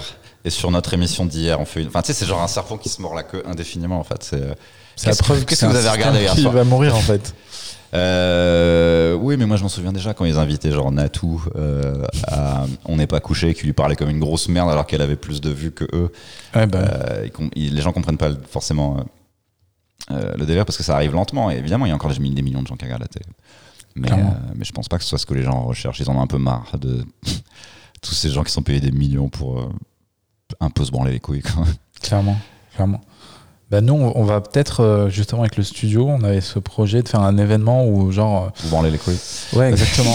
non, tu sais, il y a un cinéma, en fait, c'est un lieu euh, où il y a plein de boîtes de, Ouais. de post-prod et de cinéma. Et, euh, et on voulait faire une espèce de diffusion de podcast euh, avec du public, tu vois. Ou d'enregistrement aussi. Il y a des, il y a des, y a des podcasts. Ouais, il y a Arte Radio qui fait ça, il y a des trucs. Tu sais, c'est bizarre, la, la plupart des- il y a plein plein de gens qui me disent qu'ils m'ont vu dans le podcast de Seb Melia que j'ai fait avec, euh, qui s'appelle 4 com 4 Ouais, sur scène. Alors que euh, ça n'a pas beaucoup de vues quand, tu, quand, je, quand je regarde sur YouTube. Mhm, Et C'est ça qui m'a fait dire que les gens consommaient beaucoup ça en audio aussi, parce que Clairement. la plupart des gens me disent qu'ils me connaissent de ça, enfin beaucoup, et plus que Montreux ou Jamel ou des trucs comme ça. Et je me dis, euh, et il y a 200 000 vues sur YouTube. Et je fais, ah ouais, donc il y a énormément de gens qui ont écouté ça finalement euh, en iTunes, Spotify euh, et compagnie, quoi. Euh, et ça, c'est en public. Et euh, bon, la forme, la forme plaît, quoi. Le- Ouais. Il en a fait plusieurs depuis et tout. et, euh, Non, c'est vraiment cool hein, ce qu'il a fait. bah, Marc Maron, il avait, il faisait ça à une époque. Il le fait plus parce vrai. doit être galère à organiser, mais c'était assez cool. Il était en public, il y avait un line-up de gens, et, euh, un peu comme le podcast de Sam en fait. Après, nous, l'idée, c'était pas forcément ça. Ça peut être ça aussi, euh, ou en tout cas en partie, mais c'était aussi de diffuser des contenus déjà enregistrés en fait. Parce qu'il y a un écran et il y a, il y a un Ah, mais son genre, qui est euh, sympa. Comme un sketch show. Ouais, mais où c'est pas drôle, quoi. En tout cas, c'est pas. Bah, t'es en. France, ça va, être- ça va passer. Ouais, c'est ça. Mais parce que t'as justement des gars qui font même ça en- qu'en audio. Genre, tout le monde a un casque et on se met dans une salle et on écoute ensemble. C'est ce, que- c'est ce que va devenir un jour euh, l'industrie du spectacle. Ce sera des gens dans leur chambre avec des casques de réalité virtuelle et toi, tu joueras devant des espèces de boules. et les gens regarderont ça dans leur chambre. Mais il y a un jeu vidéo comme ça, de, de stand-up euh, en jeu vidéo, t'as pas vu? Hein Je te jure, c'est horrible. C'est en réseau. Et genre, euh, c'est une, salle virtuelle de stand-up. Tu peux être dans le bar et, et genre heckler le gars qui est sur scène. Ou tu peux être le gars qui monte sur scène et genre tu dis des trucs. faut, trop, faut trop que j'aille voir ça. Faut que tu ailles voir ça. C'est, bah, moi, j'ai découvert ça. Je crois, c'est, je sais plus si c'était. euh, euh, je crois que c'était genre euh, un youtubeur français. Ça devait être. euh, comment il s'appelle euh, Je sais plus, un youtubeur tu sais, qui fait des commentaires de mèmes, euh, des trucs comme ça. Et, et il testait ce jeu, tu vois, un, un gamer euh, sur Twitch, un truc comme ça. Et c'est, marrant. Je sais pas. J'aime bien les jeux un peu comme ça, chelou. Euh, ouais, je suis pas très. Je suis pas très calé sur ces choses. Moi non plus, mais. Une fois que j'ai fini de faire du stand-up et d'écouter de la musique, il reste 10 minutes pour regarder, pour essayer de m'intéresser à la vraie pop culture de qu'est-ce qui se passe en ce moment. Et euh, là aujourd'hui, je dois faire un, un plateau euh, au Paname où, où on m'a dit il faut parler d'actu pendant 3 minutes. Et je vais devoir aller sur internet et regarder un peu ce qui se passe. Parce que des fois, tu sais, tu, je regarde pas les infos pendant un mois, je sais pas du tout ce qui se passe. Apparemment, il y a, y a un virus. et euh, putain, le nombre de gens qui font des blagues là-dessus. Ouais, bah, j'ai regardé Urbain tout à l'heure. Il a fait à Tout le Topito. monde, tout le monde en a. Puis c'est bien. Et, et aussi, euh, comment il s'appelle euh, Thomas Wiesel. Et c'est bien, ils ont, ils ont tous les deux le- l'angle inverse. Genre, Urbain, c'est Ah, j'ai peur du virus, c'est horrible, ça va Ouais. tous nous tuer. Et Thomas Wiesel, c'est Arrêtez, c'est pas un virus dangereux. euh. Euh, j'aurais, j'aurais imaginé l'inverse, moi. Mais... Genre Urbain qui fera Ah, c'est bon, ça va les couilles. Ouais, bah ouais, tu vois. Et, euh, Ouais, non, Thomas pense- Wiesel, c'est en gros, il dit Ouais, la grippe, ça tue dix fois plus, Oui. euh, les trucs. euh. Mais non, mais c'est, c'est une manipulation médiatique. Exactement. tous les 5 ans, ils font ça. On achète un million de vaccins, il y a 30 morts. C'est ridicule. En plus, ça rend tout le monde. Ça valide. Tous les, le- c'est, le dernier rempart, apparemment, pour que les gens insultent les Chinois dans la rue. Enfin, je sais pas. C'est, c'est c'est d'une bêtise absolue, quoi. Et, de la grippe A, qui a tué moins de gens que la vraie grippe. Enfin, Ouais, c'est genre, ils disent ça. Mais c'est 20 pas 000, de bol, 20 000 c'est- morts par an de la grippe. C'est chaud. Mais Ebola, euh, il y a eu une, tu sais, il y a eu une, une Ouais, petite ouais. peur autour d'Ebola pendant un certain temps. Ça- Chikungunya aussi, il y avait. Ouais, c'est. euh, ok, c'est bah, les noms, en fait, qui sont. Les gars qui créent les noms sont, bien- sont Tu, bons. tu as autant de chances d'en mourir que de mourir d'un accident de voiture ou de plein de choses. Enfin, tu vois. Mais même moins, je pense. Ouais. Clairement moins. Et euh, ça arrive, mais tu sais, tu peux mourir d'une pneumonie Oui. Parce que ton système immunitaire à ce moment-là n'est pas. Tu vois. Non, je te dis, c'est les gars qui créent les noms qui sont bons. C'est surtout eux qui, euh, qui ont vraiment euh, du crédit là-dedans. C'est euh, Chikungunya. euh, comment, comment elle s'appelle là? Le co- coronavirus? Non. Ouais. Et c'est à un moment, tu te dis, eh, t'es es sûr que c'est pas juste du compli- du fake total pour vendre des vaccins? Parce que moi je me souviens je sais plus la- combien d'épidémies euh, euh, euh, avant mais il y a Roselyne Bachelot qui avait acheté genre Ah ouais, c'était horrible ce truc-là. mais 50 millions de vaccins pour un truc qui a tué personne Bah, c'est comme l'histoire des. euh, Enfin, c'est pas comme, mais ça, ça me fait penser à l'histoire des. hum, Aux États-Unis, là, l'épidémie des. euh, des espèces de. de, de drogues. euh, comment ça s'appelle déjà Euh, Bah, les cachets, quoi. Ouais, les cachets, mais tu sais, pour. Les euh, opioïdes. Opioïdes, voilà, merci. C'est pour ça que je veux un écran comme là, parce que la moitié des trucs sont. euh, J'ai une mémoire. euh, Ouais. Pas très, pas très bonne, j'ai l'air de raconter de la merde, mais ouais, sur les opioïdes, et maintenant ils sortent un truc pour euh, soigner les opioïdes, mais c'est la même euh, compagnie, quoi, c'est le même euh, truc pharmaceutique, quoi, c'est incroyable. Bah, euh, c'est comment on a tous accepté le capitalisme le jour où on a acheté nos téléphones et nos t-shirts faits par des enfants. Enfin, tu sais, et après on peut, on peut regarder genre, oh mon dieu, c'est terrible ce qui se passe. Puis Euh, moi, ce qui me gêne surtout, c'est le côté, euh, euh, ouais, regardez ce qui se passe dans, dans tel pays, euh, comment ils traitent euh, telle communauté, etc. Mais genre par exemple, là j'étais à Dubaï il y a pas longtemps, Ouais. Et la, critique sur Dubaï tout le temps, c'est regardez comment ils traitent les Indiens qui vivent dans des conditions horribles, Mhm. qui montent en haut des immeubles, il y a des Ouais. morts, etc. Mais en même temps, tu crois que ton iPhone, il, a été créé Ah ouais. dans un truc. c'est juste que toi, il est pas dans ton pays, quoi. Mais c'est exactement pareil. Et euh, bah, Dubaï en particulier, c'est juste, c'est agaçant parce qu'ils c'est très, ah, c'est riche et c'est flashy, et on est, on t'emmerde, on a plein de thunes. Ouais. Et quand tu sais que ça a un peu été bâti par des esclaves, bon, comme beaucoup de- d'en- d'endroits et de pays, tu vois, mais. Bah, tous les pays ouais. euh, riches, quasiment. Enfin, euh, mais comme c'est nouveau, c'est les derniers où on s'est abusé, quoi, parce que euh, on a- tout le- historiquement c'est très récent et c'est- c'est des pays, enfin c'est des endroits qui ont été faits à partir de rien et de, de nulle part. Euh, et c'est ça qui est un peu agaçant aussi, c'est euh, qui est derrière ça Tu vois, c'est l'argent de quoi qui finance ça? Comment on traite les gens qui travaillent autour, tu vois? Euh, Et surtout l'alcool n'est pas légal là-bas, il me semble. si, Si. Dubaï, oui. Bon bah j'y vais demain alors, parce que c'est un- c'est truc qui me donnait envie de pas y aller. Ah, je peux pas boire Devine le taux de taxation de, de l'alcool là-bas? Euh, 200%, on va dire. Non, genre. 100%. 100%, ouais. Et, euh, mais c'est quoi l'endroit où on peut pas boire Euh, Arabie Saoudite, enfin tous les autres. Je croyais que Dubaï, En fait, Dubaï, c'est un peu le- l'endroit le, plus soft euh, du golf. Et en gros, tous les gens du golf vont faire la fête à Dubaï. Si je dois résumer Bah, c'est très. Visuellement, c'est très impressionnant. euh, le... voilà, la ville, quoi. Enfin, Ah ouais, c'est clair. Mais même, franchement, euh, pour avoir été vraiment avec des gens de Ouais. Dubaï, t'as as énormément de choses qui sont cool dans, le- dans la vie, dans Ouais. le- qui sont faites en fait. euh, genre, t'es clairement dans une dictature et il y a un roi et il faut le respecter. Et, mais comme dans plein de pays. Mais t'as quand même plein de choses qui sont faites aussi pour les gens qui, qui travaillent et qui ont, qui ont envie de s'en sortir et d'avancer. Alors que des fois, le, enfin, en tout cas, par exemple, l'ascenseur social est beaucoup moins bloqué que dans, en France, par exemple. Tu vois? Ouais, c'est des, des- des pays très étranges qui n'ont pas vraiment d'histoire. Enfin, Ouais. donc, il y a, donc ça repart de zéro, en fait. Ouais. C'est peut-être un peu plus simple de repartir complètement de zéro dans le désert. Exactement. Et d'ailleurs, c'est un peu comme euh, les États-Unis à, une époque. Ouais. Et aussi, le même parallèle que tu peux faire avec les L'Australie, États-Unis. l'Australie, c'est viens, on envoie tous les criminels. C'est ça, mais Euh, c'est ce que j'allais dire. Dubaï aussi, il y a énormément de criminels. Dubaï, t'as plein de, de gars qui, par exemple, ici sont wanted soit par euh, la, Ouais. la justice, soit par d'autres gangsters Ouais. qui vont à Dubaï avec toute leur thune en cash et, et qui vivent euh, comme des rois là-bas parce que voilà, c'est une terre d'accueil. si un jour tu veux te barrer avec tout l'argent de la caisse euh, d'un comedy club, c'est là-bas qu'il faut aller. Moi, je visiterais bien, alors, je me dis. T'es jamais allé? Non, Dubaï, il y, a- il y a un plan que tu peux faire où Montreux t'envoie là-bas. Ouais. Mais on m'a jamais proposé. Ok. Je pense que je dirais oui. Ouais. J'ai des problèmes avec tous les gens, tous les endroits qui sont des paradis pour certains. Moi, en fait, s'il fait plus de 28 degrés, je, je suis trempé. Bah là, c'est la bonne période. Moi, j'y étais là au mois de décembre, c'est nickel. T'as pas pu 20 28, max 30, quoi. Là, je vais aller à Montréal bientôt. C'est mon, mon prochain voyage. Tu vas quand? Je vais faire tout le mois de mai. Et euh, je vais dire bonjour aux gens. et leur, leur rappeler. Histoire de pouvoir jouer aussi, parce que si tu Ouais. vas au mois de juillet, c'est mort. euh, Ouais, c'est ça. Je voulais faire trois mois en me disant bon, euh, j'arrive là-bas, euh, éventuellement, j'arrive à me faire inviter sur quelque chose et tout. euh, et, euh, on, on verra. Je vais, je vais faire mai. Je vais leur dire si vous voulez, je reviens. Mais je vais pas revenir pour rien. C'est vrai qu'en en juin, juillet, si t'es pas sur un gala ou un truc. euh, il y a des trucs à droite à gauche, je peux faire l'open mic du bordel, euh, il y a l'art loft, et je peux jouer en anglais aussi, donc ça c'est cool. Mais C'est cool le Art j'ai kiffé jouer là. Enfin, c'est l'endroit où j'ai le plus joué pour le coup. je veux pas dire que j'ai à dire sur, sur un podcast, mais euh, il se passe des choses là-bas. Ouais, J'en ai parlé dans le podcast d'avant. euh, Euh, J'ai expliqué le, tout, tout le, tout le business parallèle qui existe.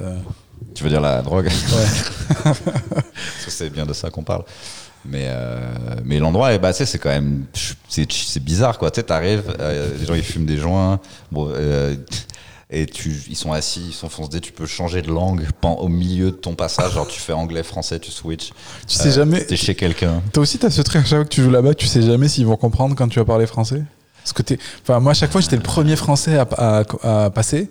Ouais. Et tu sais, ça parle anglais tout le long. Je suis là. Ah, Moi, je le, fais en, je le fais en anglais en fait. J'ai tellement, anglais. j'ai tellement pas l'occasion de jouer en anglais souvent que euh, je me dis, ouais, on va en profiter. Parce que je- euh, même euh, au bordel, je sais pas, il n'y a pas vraiment de soirée en anglais. Dans le- Ils ont, ils fait une, une semaine spéciale pendant le- la saison des festivals, Ouais. mais c'est tout. Et euh, c'est de con parce que c'est tellement plus dur de gagner de l'argent en anglais. Et en fait, c'est un peu ce que je voulais vraiment faire. Mais euh, pour l'instant, c'est un truc que je peux juste. Je peux jouer un peu à Paris en anglais. Là, j'ai un pote. j'ai- D'ailleurs, que- j'ai un, un show vers 8h là, en anglais. Euh, J'en ai un par semaine ou peut-être un. Deux, enfin, ou deux par mois. Enfin, je sais pas. Bref. Donc, c'est cool. À chaque, tous les trucs que je peux prendre en anglais, je les prends. Quoi. Puis Et tu m'avais dit, toi, une fois, c'était. Ta façon d'écrire aussi, ça venait beaucoup en anglais. Tes, blagues étaient d'abord euh, en anglais. Ou Ouais, c'est toujours, euh, toujours ça? personne va être d'accord avec. Enfin, pas beaucoup de gens sont d'accord avec moi, mais je pense qu'ils font ça depuis assez longtemps et qu'il y a un niveau qui est juste au-dessus de ce qui est acceptable ou pas. Et euh, c'est aussi pour ça qu'on arrive à avoir des heures assez vite en, en français, c'est qu'il y a très peu de choses qui ont été faites. Et euh, et il y a très peu de standards de ce qui est censé être drôle, pas drôle et tout. J'en Euh, parlais l'autre jour. euh, T'as vraiment ce truc où, quand t'écoutes des spectacles en anglais, des fois t'es surpris par les techniques, par les trucs. T'as rarement ça en français euh, Et, actuellement. Mais c'est enfin, très bien ce qui se passe en France, mais euh, pour le coup, euh, je m'amuse beaucoup plus avec le standard de difficulté de, euh, de l'anglais parce que c'est très exigeant et à la fois ils vont vraiment écouter ton écriture. C'est un peu bah, il y a une version francophone de ça à Montréal, un peu où ils sont très dans le Eh, est-ce que t'as bien, bien écrit ta vanne, on l'aime bien, on respecte. Et euh, comment dire? Et puis il y a des trucs. Tu vois, moi je suis devenu semi semi semi connu en France avec des trucs qui sont méga ringards en fait là-bas. C'est euh, je suis arrivé en 2016 pour dire que l'homophobie c'était pas bien. Là-bas, ils m'auraient dit oui, mais c'est bon, on a compris, on sait. Euh, tu vois. Ou pareil, la grand-mère raciste, euh, mais c'est c'est ce qu'on Mhm. appelle hack. C'est genre tout le monde l'a fait maintenant, arrête, tu vois. Et euh, ils sont Non, juste un peu ici, plus en avance. personne l'avait fait encore. Quoi. Et ça veut pas dire que tout est génial. Hein, puis ils ont même eux-mêmes la tendance en ce moment de trucs genre mais moi j'ai pas besoin d'être drôle. ça Ah ouais existe aussi là-bas dans le monde anglophone. Euh, Parce qu'il y a beaucoup d'argent dans ces spectacles-là. C'est un business, tu vois, c'est le, le one-man show. Mm-mm. Et, euh, Bah, même sur Netflix, t'en as de plus en plus Ouais. des spectacles comme ça. mais euh, j'ai moins l'impression de. Tu sais, parfois en France, j'ai l'impression que j'ai des rires parce que j'ai vraiment juste fait des voix ou des visages. Et je trouve ça. Moi j'aime bien, hein, ça m'amuse, mais je me dis. Des fois j'ai l'impression que tu peux avoir un rire juste en disant. Et là il me dit. bleu, bleu, bleu. Et genre, ouais, tu- voilà, c'est ça, tu vois. Et, euh, et si tu veux aller un peu loin. euh, euh, Il y a, il peut-être un public à un moment qui va faire ah, nous on est là pour rigoler. Pas que en plateau d'ailleurs, hein, sur une Mais heure. pourquoi tu le fais pas tout simplement Et... C'est une histoire de thunes, je n'ai pas du tout les moyens d'habiter à Londres ou à New York. euh, Non, je veux dire, pourquoi tu le fais pas en France? Pourquoi tu ça fais sert à rien, je veux que devant des Français.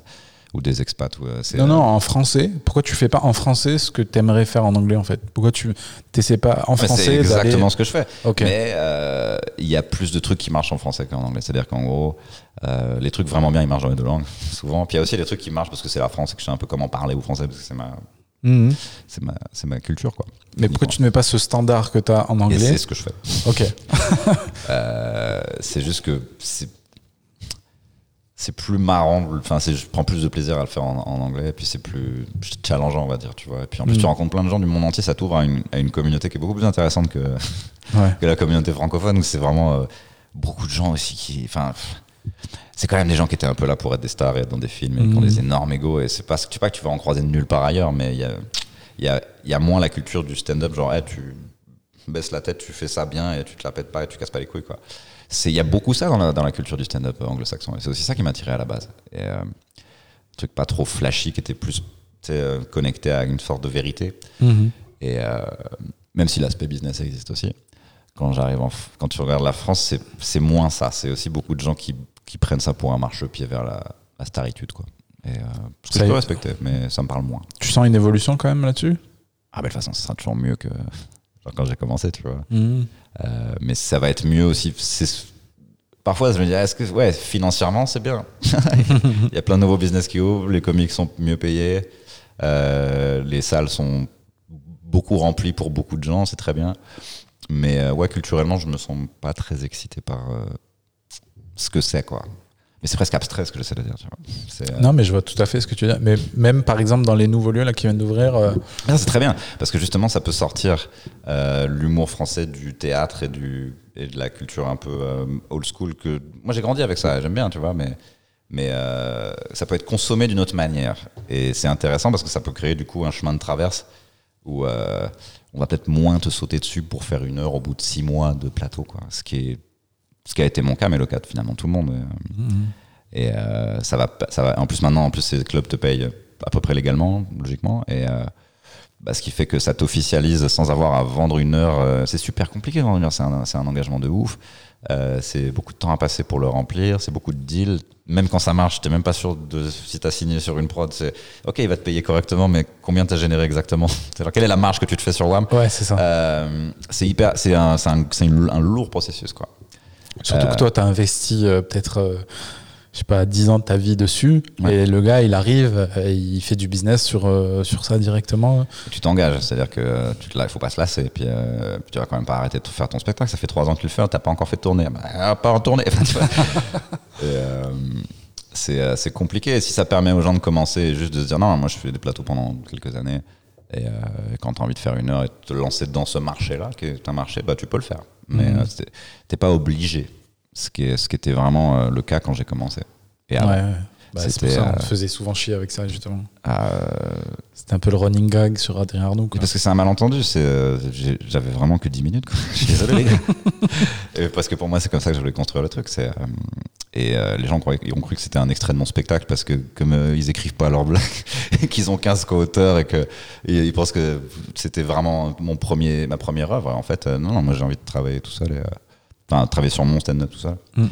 Et euh, avec en plus le feedback de tous mes collègues, tu vois. Mais je, Forcément, ça va prendre plus de temps. mais je suis hyper d'accord avec ça dans le sens où moi, personnellement, justement, je me refocus là-dessus, tu vois. J'ai, pendant longtemps, j'avais pas forcément de but précis, je savais pas euh, où j'allais. Et là, je suis vraiment focus sur ce truc de j'essaie de construire 5, 10, 15 minutes Ouais. hyper solides et de me trouver en le faisant. Parce que je- j'estime que je ne suis pas encore trouvé. Ouais, puis il suffit d'une vanne des fois pour qu'il va ouvrir la porte, genre euh, une Exactement. nouvelle vanne que tu n'aurais pas été capable d'écrire avant. Tu fais, ah, ça c'est mieux que tout ce que j'ai. Et du coup, tu essaies d'ajuster tout ce que tu as à ce niveau, au à niveau ce standard, vanne, ouais. Et euh, c'est, euh, c'est-à-dire que dans les, dans les autres endroits, c'est pas idéal non plus. L'herbe, elle est pas toujours beaucoup plus verte ailleurs. Mais en fait, il y, y a quelque chose qui peut compenser cette herbe pas plus verte de culturel qui est un peu mieux compris. Euh, dans le sens où, euh, oui, y a, tu vas à un moment essayer de te marketer, même si tu es un humoriste américain, mais, euh, ou, ou, ou même un Montréalais. Mais ça va être plus dans le respect de, il faut que ce soit drôle, il faut que tu aies un peu fait tes preuves avant. Faut, euh, euh, en France, on, juste on te balance. C'est elle, ça y est, c'est cette euh, personne, allez-y. Puis c'est un marché de trucs qui sont parfois pas chers ou gratuits, et euh, plein de gens qui sont plein d'étudiants fauchés à Paris, donc tu auras toujours des gens dans ta salle. Comme c'est théâtral, euh, je te dis, tant qu'ils se font pas chier, qu'ils sont pas mal à l'aise, euh, si- s'il y a un peu des rires, tu vas ils vont sortir de la salle en disant c'était cool, c'était intéressant, il a parlé de trucs, ou elle a parlé de trucs. euh. Euh, donc en fait, ça commence à ressembler à un truc qui est à peu près à la portée de n'importe qui au bout d'un moment, tu vois. Mm, mm. Euh, Enfin, n'importe qui est à l'aise sur une scène et qui n'a pas peur de parler en public. Et euh, bon, du coup, ça. Bon. Est-ce que j'ai vraiment envie de faire partie de ce, ce truc-là? Euh, Voilà, après, euh, ouais, le, le jour où j'aurai vraiment besoin d'installer un. Ouais. Mais t'as pas moyen, par exemple, d'aller. euh, Enfin, t'as jamais eu des contacts de prod euh, plus au Québec, justement? Euh, bon, j'y travaille. Ça t'intéresse? Ouais, ouais. En fait, j'ai pas, pas vraiment envie d'habiter là-bas parce que ce serait la même chose qu'à Paris. En fait, euh, Mhm. j'aime pas être au même endroit trop longtemps et tout le temps. Donc, ça me ferait, en février, je me, dis, je me dirais sûrement, ah, je vais me pendre. il fait moins 40. C'est mon, mon corps est même pas vraiment fait pour ça. J'ai l'impression, même quand il fait 0 degré, je commence à avoir des mal, mal au crâne et tout. Genre, je suis, Ah ouais je suis une merde. Je suis, je faible. Et euh, mais mais c'est ouais c'est intéressant comment ils gèrent là-bas. Il y a beaucoup de il y a- il y, a des Québécois qui ensuite veulent faire Paris ou la France parce qu'il y a Ouais, tellement ça. plus de gens, il y a tellement plus de villes. Le, le Québec il y a enfin c'est plus enfin je crois que c'est aussi grand en surface que la France mais il y a dix fois moins de monde donc euh, le Mm. public tu l'as vite exploité quoi. Alors qu'ici c'est mais c'est infini. Tu peux avoir un spectacle en France, tu le fais pendant 10 ans devant toujours des gens qui le verront pour la première fois parce qu'il y a 70 millions d'habitants. La culture est financée par l'État, donc tu peux vendre ton spectacle 1000, 2000, 3000 euros à des, à des patelins euh, où il y a une salle énorme au milieu de nulle part. Et ça, tu peux le faire toute ta life. Et euh, tu peux partir en tournée pour toujours. Euh, bon, bah, c'est sympa, mais moi j'aime bien voyager un peu plus loin que ça. Bah oui, c'est clair. Mais je pourrais avoir le même. Enfin, si je restais trop longtemps au Québec, je pense que je penserais. Je, je finirais par me dire, ah, j'en ai un peu marre. Tu sais, j'aime bien juste euh, bouger un peu, quoi. Ouais. Bah, par exemple, ce truc de. j'ai- Moi, je l'ai pas fait, mais juste de jouer dans des bars, mais pas à, à Montréal, d'aller, je sais pas, euh, là Valleyfield. Ouais. What? C'est que- Toi, tu l'as fait, ça Ouais. T'es allé avec euh, Mike Ward? Tu m'as vite fait raconter. ouais, J'ai oublié les villes. euh, ouais, C'était des, euh, des villes québécoises. Mais euh, ouais, ouais, bah, chaque fois que je suis là, il y a toujours quelqu'un qui me dit ah, ça te dit de faire mon, mon spectacle euh, à Saint-Lazare, des trucs. Enfin, tu sais, Ouais, ouais. sans quelque chose souvent. Mais c'était comment, du ouais, coup, ouais. euh, la- les, les fois où tu l'as fait Genre, ça se présente comment? C'est quoi la différence, justement, avec euh, les dates que tu as pu faire en France, mais en dehors de Paris? Euh, ça dépend. Est-ce que tu aurais une version plus précise? Bah, Je sais pas, tu m'avais parlé une fois, où- enfin, la dernière fois qu'on s'était croisés, justement, à Montréal, tu m'as dit que tu venais de partir avec euh, Mike Ward, je crois, ou je sais plus qui, en voiture, et que. Ah, Stéphane Poirier, Pierre Bruno, Pierre Bruno Rivard, on allait avec euh, Ok, Joe j'étais Guérin et Pierre tout. Bruno Rivard, et, euh, qui sont deux humoristes québécois, et euh, ils avaient un plan euh, en banlieue proche, donc une heure. Ah, ça va. Valleyfield, ça s'appelait, c'était très joli. Ça ressemblait un peu à genre Stranger Things, genre, ce genre de- de- d'endroit. Ah, ok, ouais, très euh, Un peu euh, résidentiel. euh, Spielberg des années 80, quoi. C'est E.T., sais, ce genre de. ouais. Bah, c'est un peu le Québec de manière générale, hein, que tu l'écris. Et c'était. non, c'était cool. En fait, j'ai jamais eu de. Combien j'ai dû faire de sets concrètement là? Combien, combien de fois j'ai dû jouer? Un- Entre 50 et 100, en gros. Et j'ai eu très très peu de mauvaises expériences. Des fois, il y a des. il y a- en fait, il y a toujours une vanne qui. Ah, tiens, celle-là. Ouais. Leur parle pas. Mais dans l'ensemble, j'ai pas pris de four, quoi, tu vois. Ah ouais. Euh, Moi, j'ai fait une fois un golf avec des publics hyper vieux, québécois. Des... Il y avait même un groupe de bikers vieux, avec les blousons en cuir et tout, mais obèses. Bah, en fait, c'est sympa, tu sais. Et puis après, tu fais ça, tu reviens en France, tu fais ah, donc euh, ouais, c'est. Enfin, ça, ça t'ouvre un peu le- l'esprit si tu restes trop longtemps, euh, à- ou n'importe où, si t'es New-Yorkais et que tu restes trop longtemps à New York. Ah oui, c'est de mec et, euh, et, voilà, mais c'est vrai qu'à un moment, d'un point de vue business, t'es un peu censé t'installer quelque part. Euh, mais pour l'instant, j'ai pas envie de me penser. à- Puis même les États-Unis, ça veut dire si tu t'installes là-bas pour arriver à- au stade où Ça tu n'a en pas France. Ça n'a pas l'air possible. Après, pour en arriver au stade où je suis en France, j'ai pas forcément envie.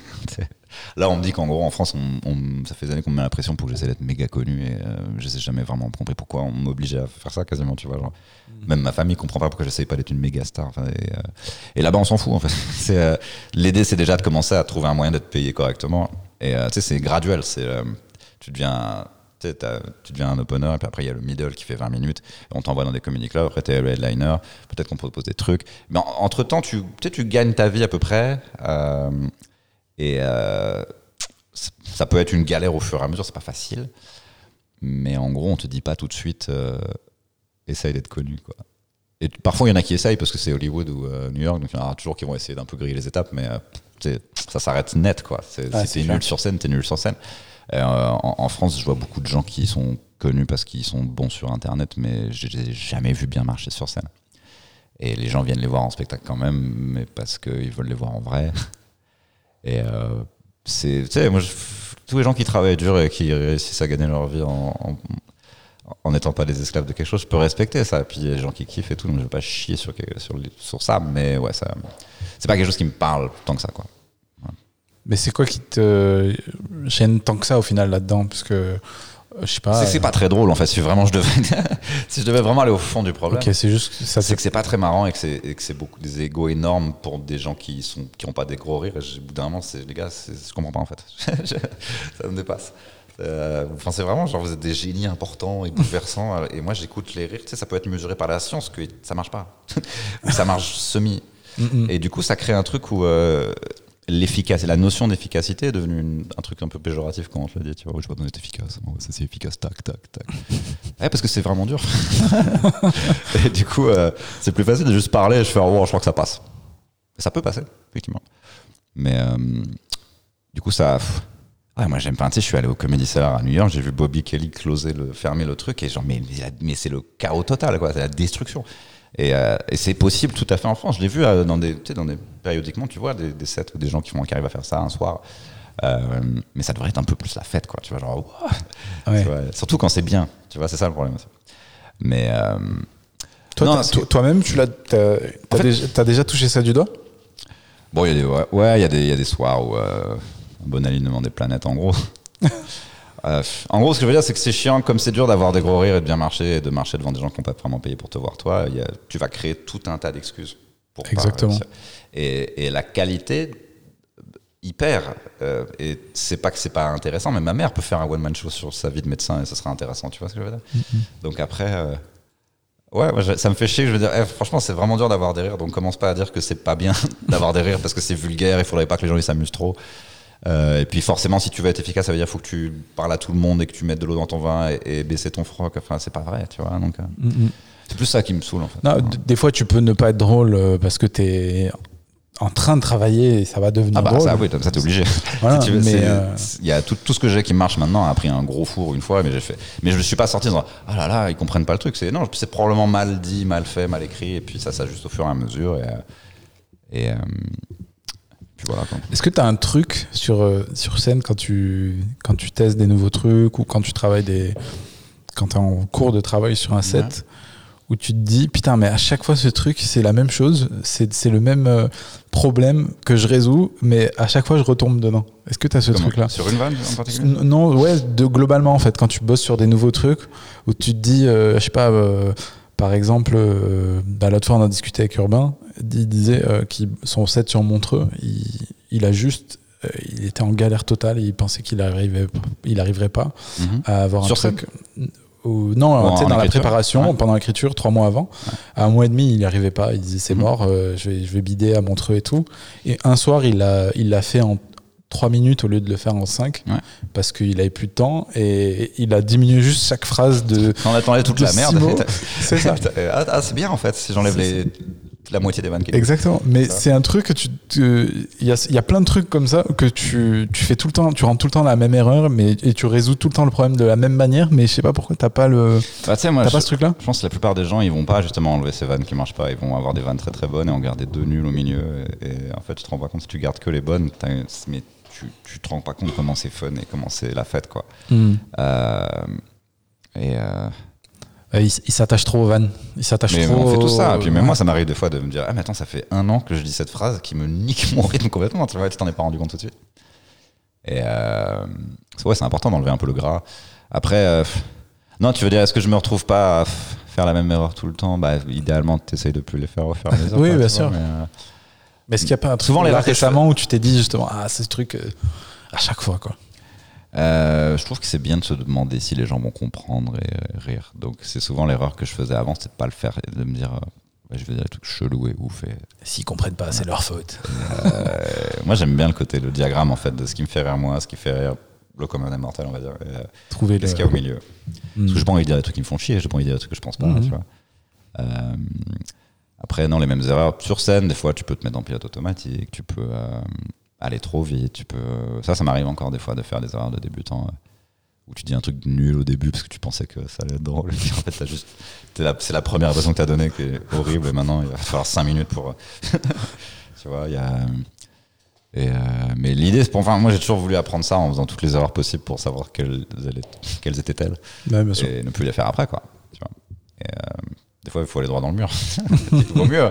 Mais ce qui est bien, c'est d'aller droit dans le mur et de savoir que tu as fait de la merde et rentrer toi, genre, ok, pourquoi? Parce que je vois aussi des gens qui vont droit dans le mur et ils sortent, sur, ils sortent de scène, ils font, ouais, c'est pas mal. hein. Pas mal. Pas mal. Non, ou alors, ah, il était pas chaud le public aujourd'hui. Ouais, voilà. ouais. Mmh. Ah, ils, ils sont calmes. hein.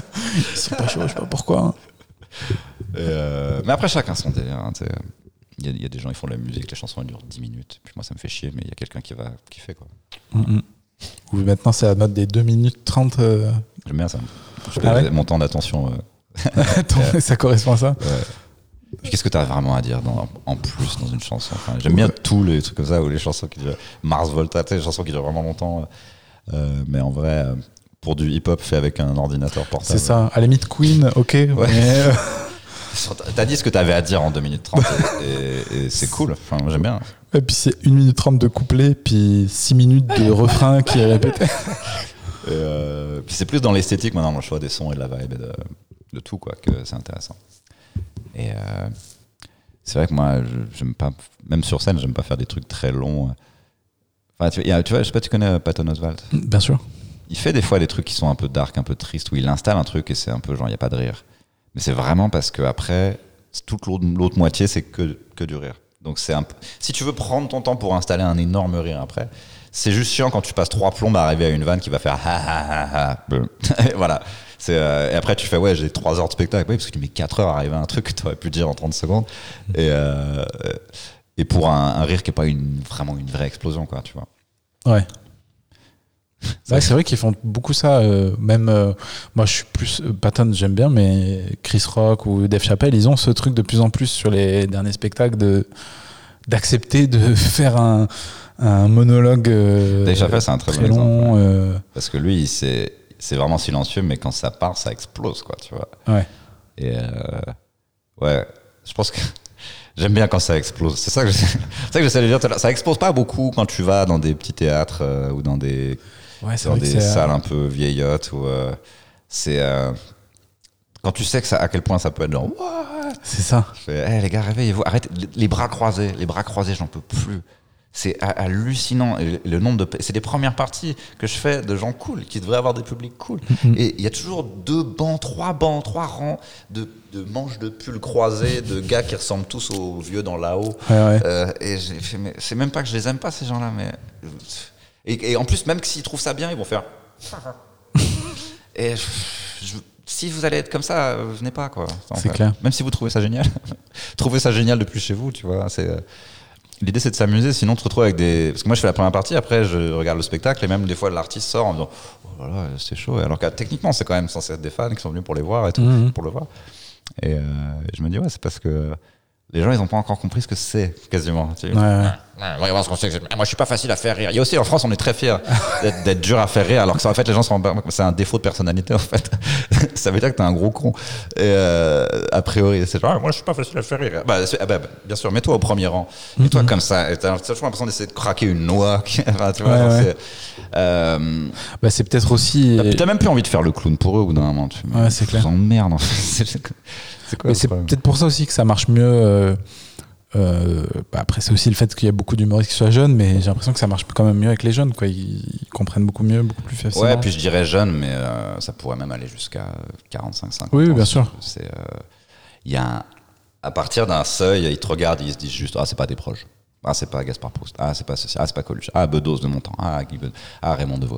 Et euh, pff, bah, bah, achète les DVD.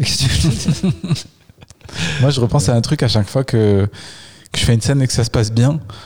Et tu sais, pour me motiver à bosser encore plus, parce que justement, le curseur, normalement, il devrait se placer à. Les gens sont, sont à fond. Et je repense à la première fois quand j'étais ado. J'étais au Puy-en-Velay, petite ville d'Auvergne, dans le théâtre municipal. Et il y avait la saison 1 du Jamel Comedy Club qui venait, ou saison 2, je sais plus. Et je suis allé voir ça. Je connaissais pas du tout euh, le stand-up. J'avais vu l'émission et tout. Et je me souviens en fait à quel point ça m'avait impacté en termes de rire. Quoi, Yacine Il y avait qui euh, Ouais, la avait- première troupe. Ouais, c'était la première. C'était euh, Blanche. euh, D'ailleurs, à un moment dans le euh, Jamel Inside, là, le documentaire, ils sont justement au Puy-en-Velay. Ah, euh, et bref. Et franchement, je me souviens, j'étais sorti du spectacle transpirant. Genre, je me souviens, j'ai souvenir d'avoir un t-shirt et que j'étais fatigué. Genre, j'ai j'ai jamais, euh, enfin, j'ai très peu vu aujourd'hui euh, des, des gens où tu vois des gens ressortir de la salle comme ça, quoi. Ouais, c'est la différence. euh, c'est- Je prends deux exemples de trucs que j'écoute pas et que j'aime pas, mais en gros, c'est parce que ça me vient en tête. Si tu vas voir genre Renan Luce, c'était un truc de chanson française un peu de qualité, souvent, bah, c'est des gens qui sont assis. Même, euh, même si tu vas voir des trucs que je peux trouver cool, genre tu sais, Julien Doré, Biolette, ces mecs-là, souvent Mhm. tu joues dans des, gens- dans des salles où les gens ils sont assis. Puis après, bah, tu sais, tout ce qui est genre, même euh, sais, trio, tu sais, des trucs. Bah non, là c'est debout, là c'est la fête, tu vois. il y a- Ouais. et, euh, et c'est c'est- c'est déjà, c'est c'est un peu la même différence euh, euh, dans, dans le stand-up. T'as aussi des gens. euh, Il y, a, il y a plein d'artistes qui vont dire que ça les fait chier de jouer devant des gens qui sont servis ou qui mangent des frites ou je sais pas quoi. Et puis, euh, moi, je trouve ça. C'est comme ça que j'ai commencé déjà au Changeman à mener mon temps. Et puis en plus, c'est. euh, Moi, c'est ça qui me parle vraiment parce qu'il y a un côté un peu fun, populaire. C'est vrai que tu vas, tu vas dans les théâtres comme. euh, Il y, a des- y y a endroits où c'est un peu des multiplex, on dirait des UGC. Euh, Et il y a de la moquette partout. Donc acou- acoustiquement, c'est vraiment fait pour des trucs euh, un peu dramatiques. Euh, pff, et. euh, moi, j'ai vécu ça beaucoup en faisant des premières parties et ensuite regardant le spectacle. Je fais ah même l'artiste, c'est chiant. ça doit être chiant pour lui. Les gens. Et alors qu'en fait, tout le monde, enfin, la transaction fonctionne. Le mec joue, c'est rempli, c'est payé, les gens sortent. Finalement, ils ont kiffé. Mais c'est juste que ouais, c'est pas. C'est pas ce que ça devrait Ouais, être. ça. euh, Ouais, c'est clair. Ouais, c'est un truc de bar en fait. C'est vraiment un truc de bar à la base. Il faut que. Et c'est d'autant plus choquant quand, c'est- quand, quand c'est des gens genre, euh, connus et genre t'as payé pour venir le voir dans un gros théâtre de d'une grande ville de, hors de Paris et que c'est très. euh, Putain, les gars, vous êtes pas au cinéma. C'est t'as- vraiment l'impression que c'est ça des fois. genre, Vous êtes vraiment pas au cinéma. Et euh, bon, l'avantage c'est que ils crient très rarement des trucs pendant que tu parles. Les gens ils parlent entre eux, mais euh, ils vont jamais te siffler, crier, te écler comme on dit. Ouais. En France, ça, ça arrive quasiment jamais ça. Ça peut, mais c'est très rare. Tu vas, t'es, t'es allé voir récemment des spectacles, euh, enfin des shows de stand-up euh, en anglais? Euh, bah, quand, je suis en, quand je suis en vacances. Non, j'ai vu Jerry Seinfeld au Barbès Comedy Club, c'était rigolo Ah ouais. de le voir. Euh, sinon. euh, Non, j'ai vu, bah, en France, j'ai vu genre, tu sais, Louis C.K. Dave Chappelle. Qui j'ai vu d'autres Ah, il y a Dave Chappelle là en plus Ouais, cette semaine, là. non? Deux Dans deux semaines Ouais. Ah non, à la fin du mois. Non, mais en fait, tu- vois, quand, quand j'ai visité New York et Los Angeles, puis je suis allé voir. j'ai toujours, j'ai toujours j'ai eu du flair pour trouver à chaque fois deux line-up, deux soirs où j'étais genre Ah ouais ouf quoi. Putain, moi j'ai eu la poisse quoi. J'ai fait une semaine, j'ai- limite j'ai Moi, j'ai réservé fait- tous les fait soirs. attention, moi, j'ai regardé. ouais. Ah non, moi je me suis fait niquer. j'ai eu personne. J'ai eu, euh, si j'ai eu euh, Sam Morrill qui a fait un. Ça va, c'est cool. Ouais, c'est c'est sympa, mais c'est c'est pas. J'ai eu Bill Burr, frère. Ah voilà, tu vois. Là, j'étais à Los Angeles, j'avais vu un soir où c'était Patton Oswalt, Kyle Kinane, Neil Brennan, Jeff Ross et, et un autre gars. Et euh, d'un coup, donc ils font tous 15. Et, putain. Et ensuite, à New York, j'ai vu ouais, Bobby Kelly, Colin Quinn, Bill Burr et euh, Keith Robinson. Euh, c'est des gens, c'est des noms qui, certains de ces noms sont connus que par les gens qui sont vraiment fans de stand-up, mais en gros, c'est euh, parce que des fois, tu peux vraiment jouer dans des inconnus ou des nuls, tu vois. euh, Il y a des spectacles tout le temps partout. Et là, j'ai réussi à trouver à chaque fois les, les bons soirs. C'est dur. hein. Tu sais, même j'étais avec un autre humoriste qui s'appelait Warren Nishen à New York. Ouais. On s'était croisés là-bas. Et on, avait, on a dû attendre une heure devant le Comedy Cellar parce que c'était complet, mais il y avait peut-être des places qui avaient Ouais, ouais, j'ai vécu ça. fallait, fallait être motivé. T'as fait d'ailleurs Ils appellent le. ton nom, genre, Hey Julian Ah, c'est moi, moi. T'as fait l'autre c'est là Le grand? Euh, non, j'ai fait que le, la salle. euh, La petite salle originale, ouais. D'ailleurs, c'est marrant. moi, trois, je- Ouais, ah ouais, le, fat, le Fat Black Pussycat, c'est à eux aussi. ouais mais moi, c'est celui où je suis allé, il est énorme. Et t'as le comédien, le Village Underground, c'est ça? Village Underground, je sais pas. Je, je, je Ah, suis c'est tout pas qui est allé. dans, il y en a trois qui sont dans le même quartier. Moi, je sais que quand j'avais vu Bill Burr, il était aussi programmé euh, Ouais, ouais, c'est ça. euh, dix minutes après, genre à côté, quoi. Tu vois. Mm, mm. Moi, ce qui m'a fait rire, c'est que quand tu vas dans le, dans le café du Comedy Cellar, en haut, euh, si tu veux aller aux toilettes, en fait, tu descends dans le, euh, dans le bar, enfin, dans le, dans le Comedy Club, où, qui est vide. vrai. Ça m'a fait trop chelou de, de rentrer dans le truc. Et j'avais, j'étais pas allé voir la scène encore, c'était avant d'aller voir le show. C'était l'après-midi. Et d'ailleurs, en haut, il y avait, euh, je sais plus, Andrew, euh, Andrew Schulz. Je sais pas si tu vois ce gars qui est. Ah, mais tu sais, ça- en fait, c'est un lieu, euh, quand t'es fan de stand-up, t'arrives là. Moi, je suis passé devant, il y avait. Tu sais, je passe devant, genre, je- tu sais, je le cherchais un peu, et je passe devant, je ah, il y a Dave Attell qui fume une cigarette. Ouais. Et euh, où tu vois des mecs que t'as vu dans la série de Louis C.K. qui, mangent ah, en, en vitrine, genre. C'est genre comme. Ou j'avais vu Bobby Kelly qui était sur une. C'est ton énorme corps qui était euh, assis sur une terrasse comme ça. Tu dis, ah, c'est là que ça se passe le stand-up un peu, c'est à cet endroit-là. Ouais. Et euh, bon, quand tu regardes les comedy clubs euh, à la française, ça, ça, peut, ça va ressembler à ça au fur et à mesure. Il y a déjà un truc qui se passe au, au club de Shirley. Il y a un open mic où tous les vendredis, il y a 40 humoristes. tu fais, bon, il va se passer un truc. Il va se passer un truc culturel. Ça va venir les lieux où les gens, où les gens aiment bien traîner, T'es allé au Comedy Club de Paris? Ouais. Ouais, j'y joue genre une fois ou deux par semaine à peu près. Ah, ok. Et euh, bah, c'est très cool, hein, c'est genre bas de plafond. euh, euh, tu lèves la main pour qu'on vienne te servir.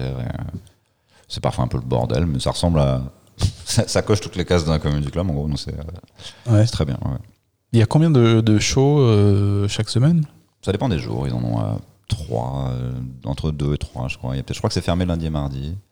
Et c'est c'est- pareil, c'est comme le Barbès, tu joues, euh, quand tu joues, tu joues plusieurs fois dans le même soir? Ça peut arriver. euh, et surtout, ça- ce qui est comme le Barbès, c'est qu'en fait, on nous donne plus de temps que dans d'autres endroits.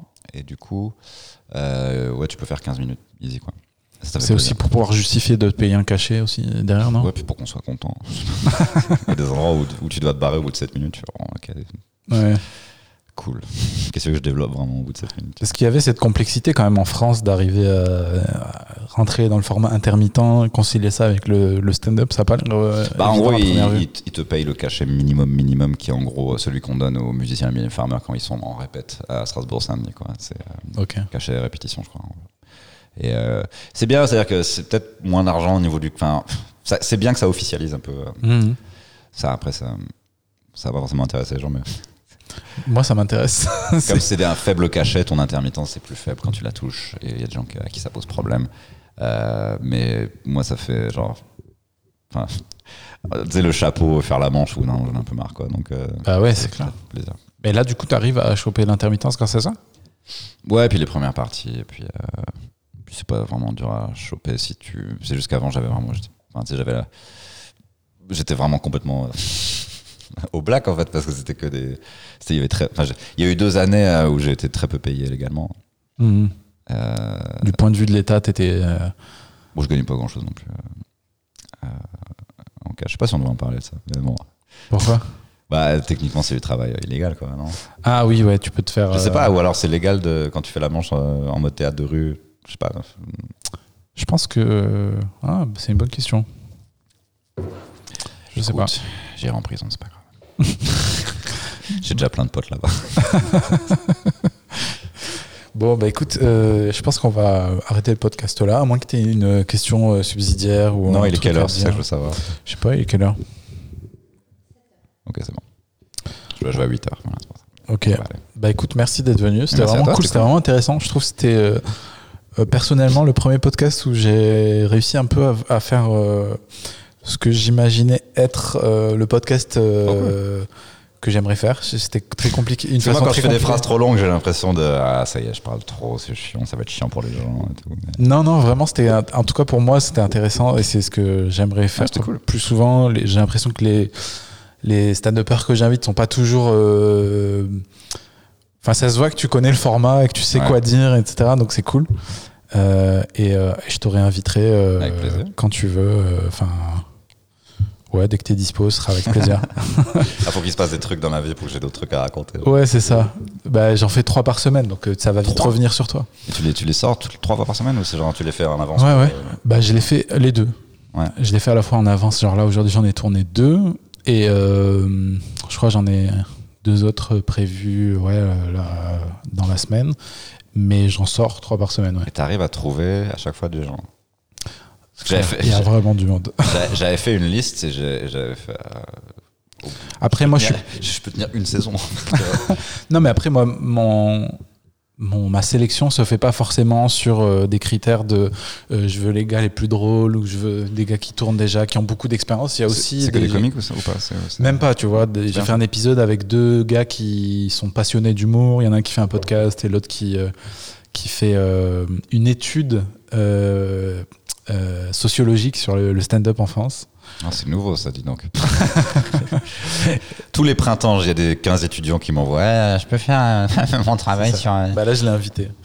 Et, euh, et je crois dans le prochain épisode ou dans une semaine, j'ai euh, les gars qui font la newsletter Haha, je sais pas si tu connais, Ça me dit quelque chose. qui parlent de stand-up et d'humour de manière générale, avec le, le spot du rire aussi. Ah oui, je connais ça. Euh, Il y a tellement de noms maintenant. Ouais, tu vois, des journalistes de stand-up, enfin d'humour. Ah oui, d'accord, ouais, je vois ce que c'est. Ouais, Euh, ouais. voilà, donc euh, je trouve ça, ça peut être aussi intéressant. Et puis même vu que le truc s'appelle Blabla Clap, c'est pas forcément limité au, st- au stand-up, euh, ça peut être aussi d'autres Voilà, gens plus Fais-toi tard. kiffer. On verra. Trouve des gens, euh, en, en gros, qui que ce soit est intéressant, tu peux lui parler, quoi. C'est ça. Et je pense même quelqu'un, enfin tout le monde est intéressant, je pense. Ouais, justement. Ah, c'est ça que tu veux dire.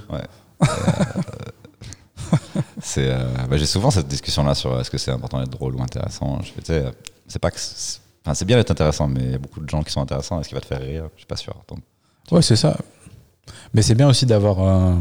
Mais c'est pour ça que c'est cool les podcasts, parce que Voilà, je c'est pense ça. pas du tout à faire des blagues ou à être rigolo. Exact. Ça fait du bien aussi. pas assez. de- Peut-être que je disais, putain, on a vraiment pas rigolé, c'était méga glauque.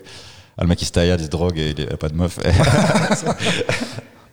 Petite récap. Ah, merci à toi en tout cas, c'était cool. Bah, avec plaisir. Euh, et puis, euh, tu, si un jour tu as envie de faire ton podcast, t'as le studio Majorel. C'est, c'est en cours de développement dans ma tête. Ça marche. bah, merci. Bisous.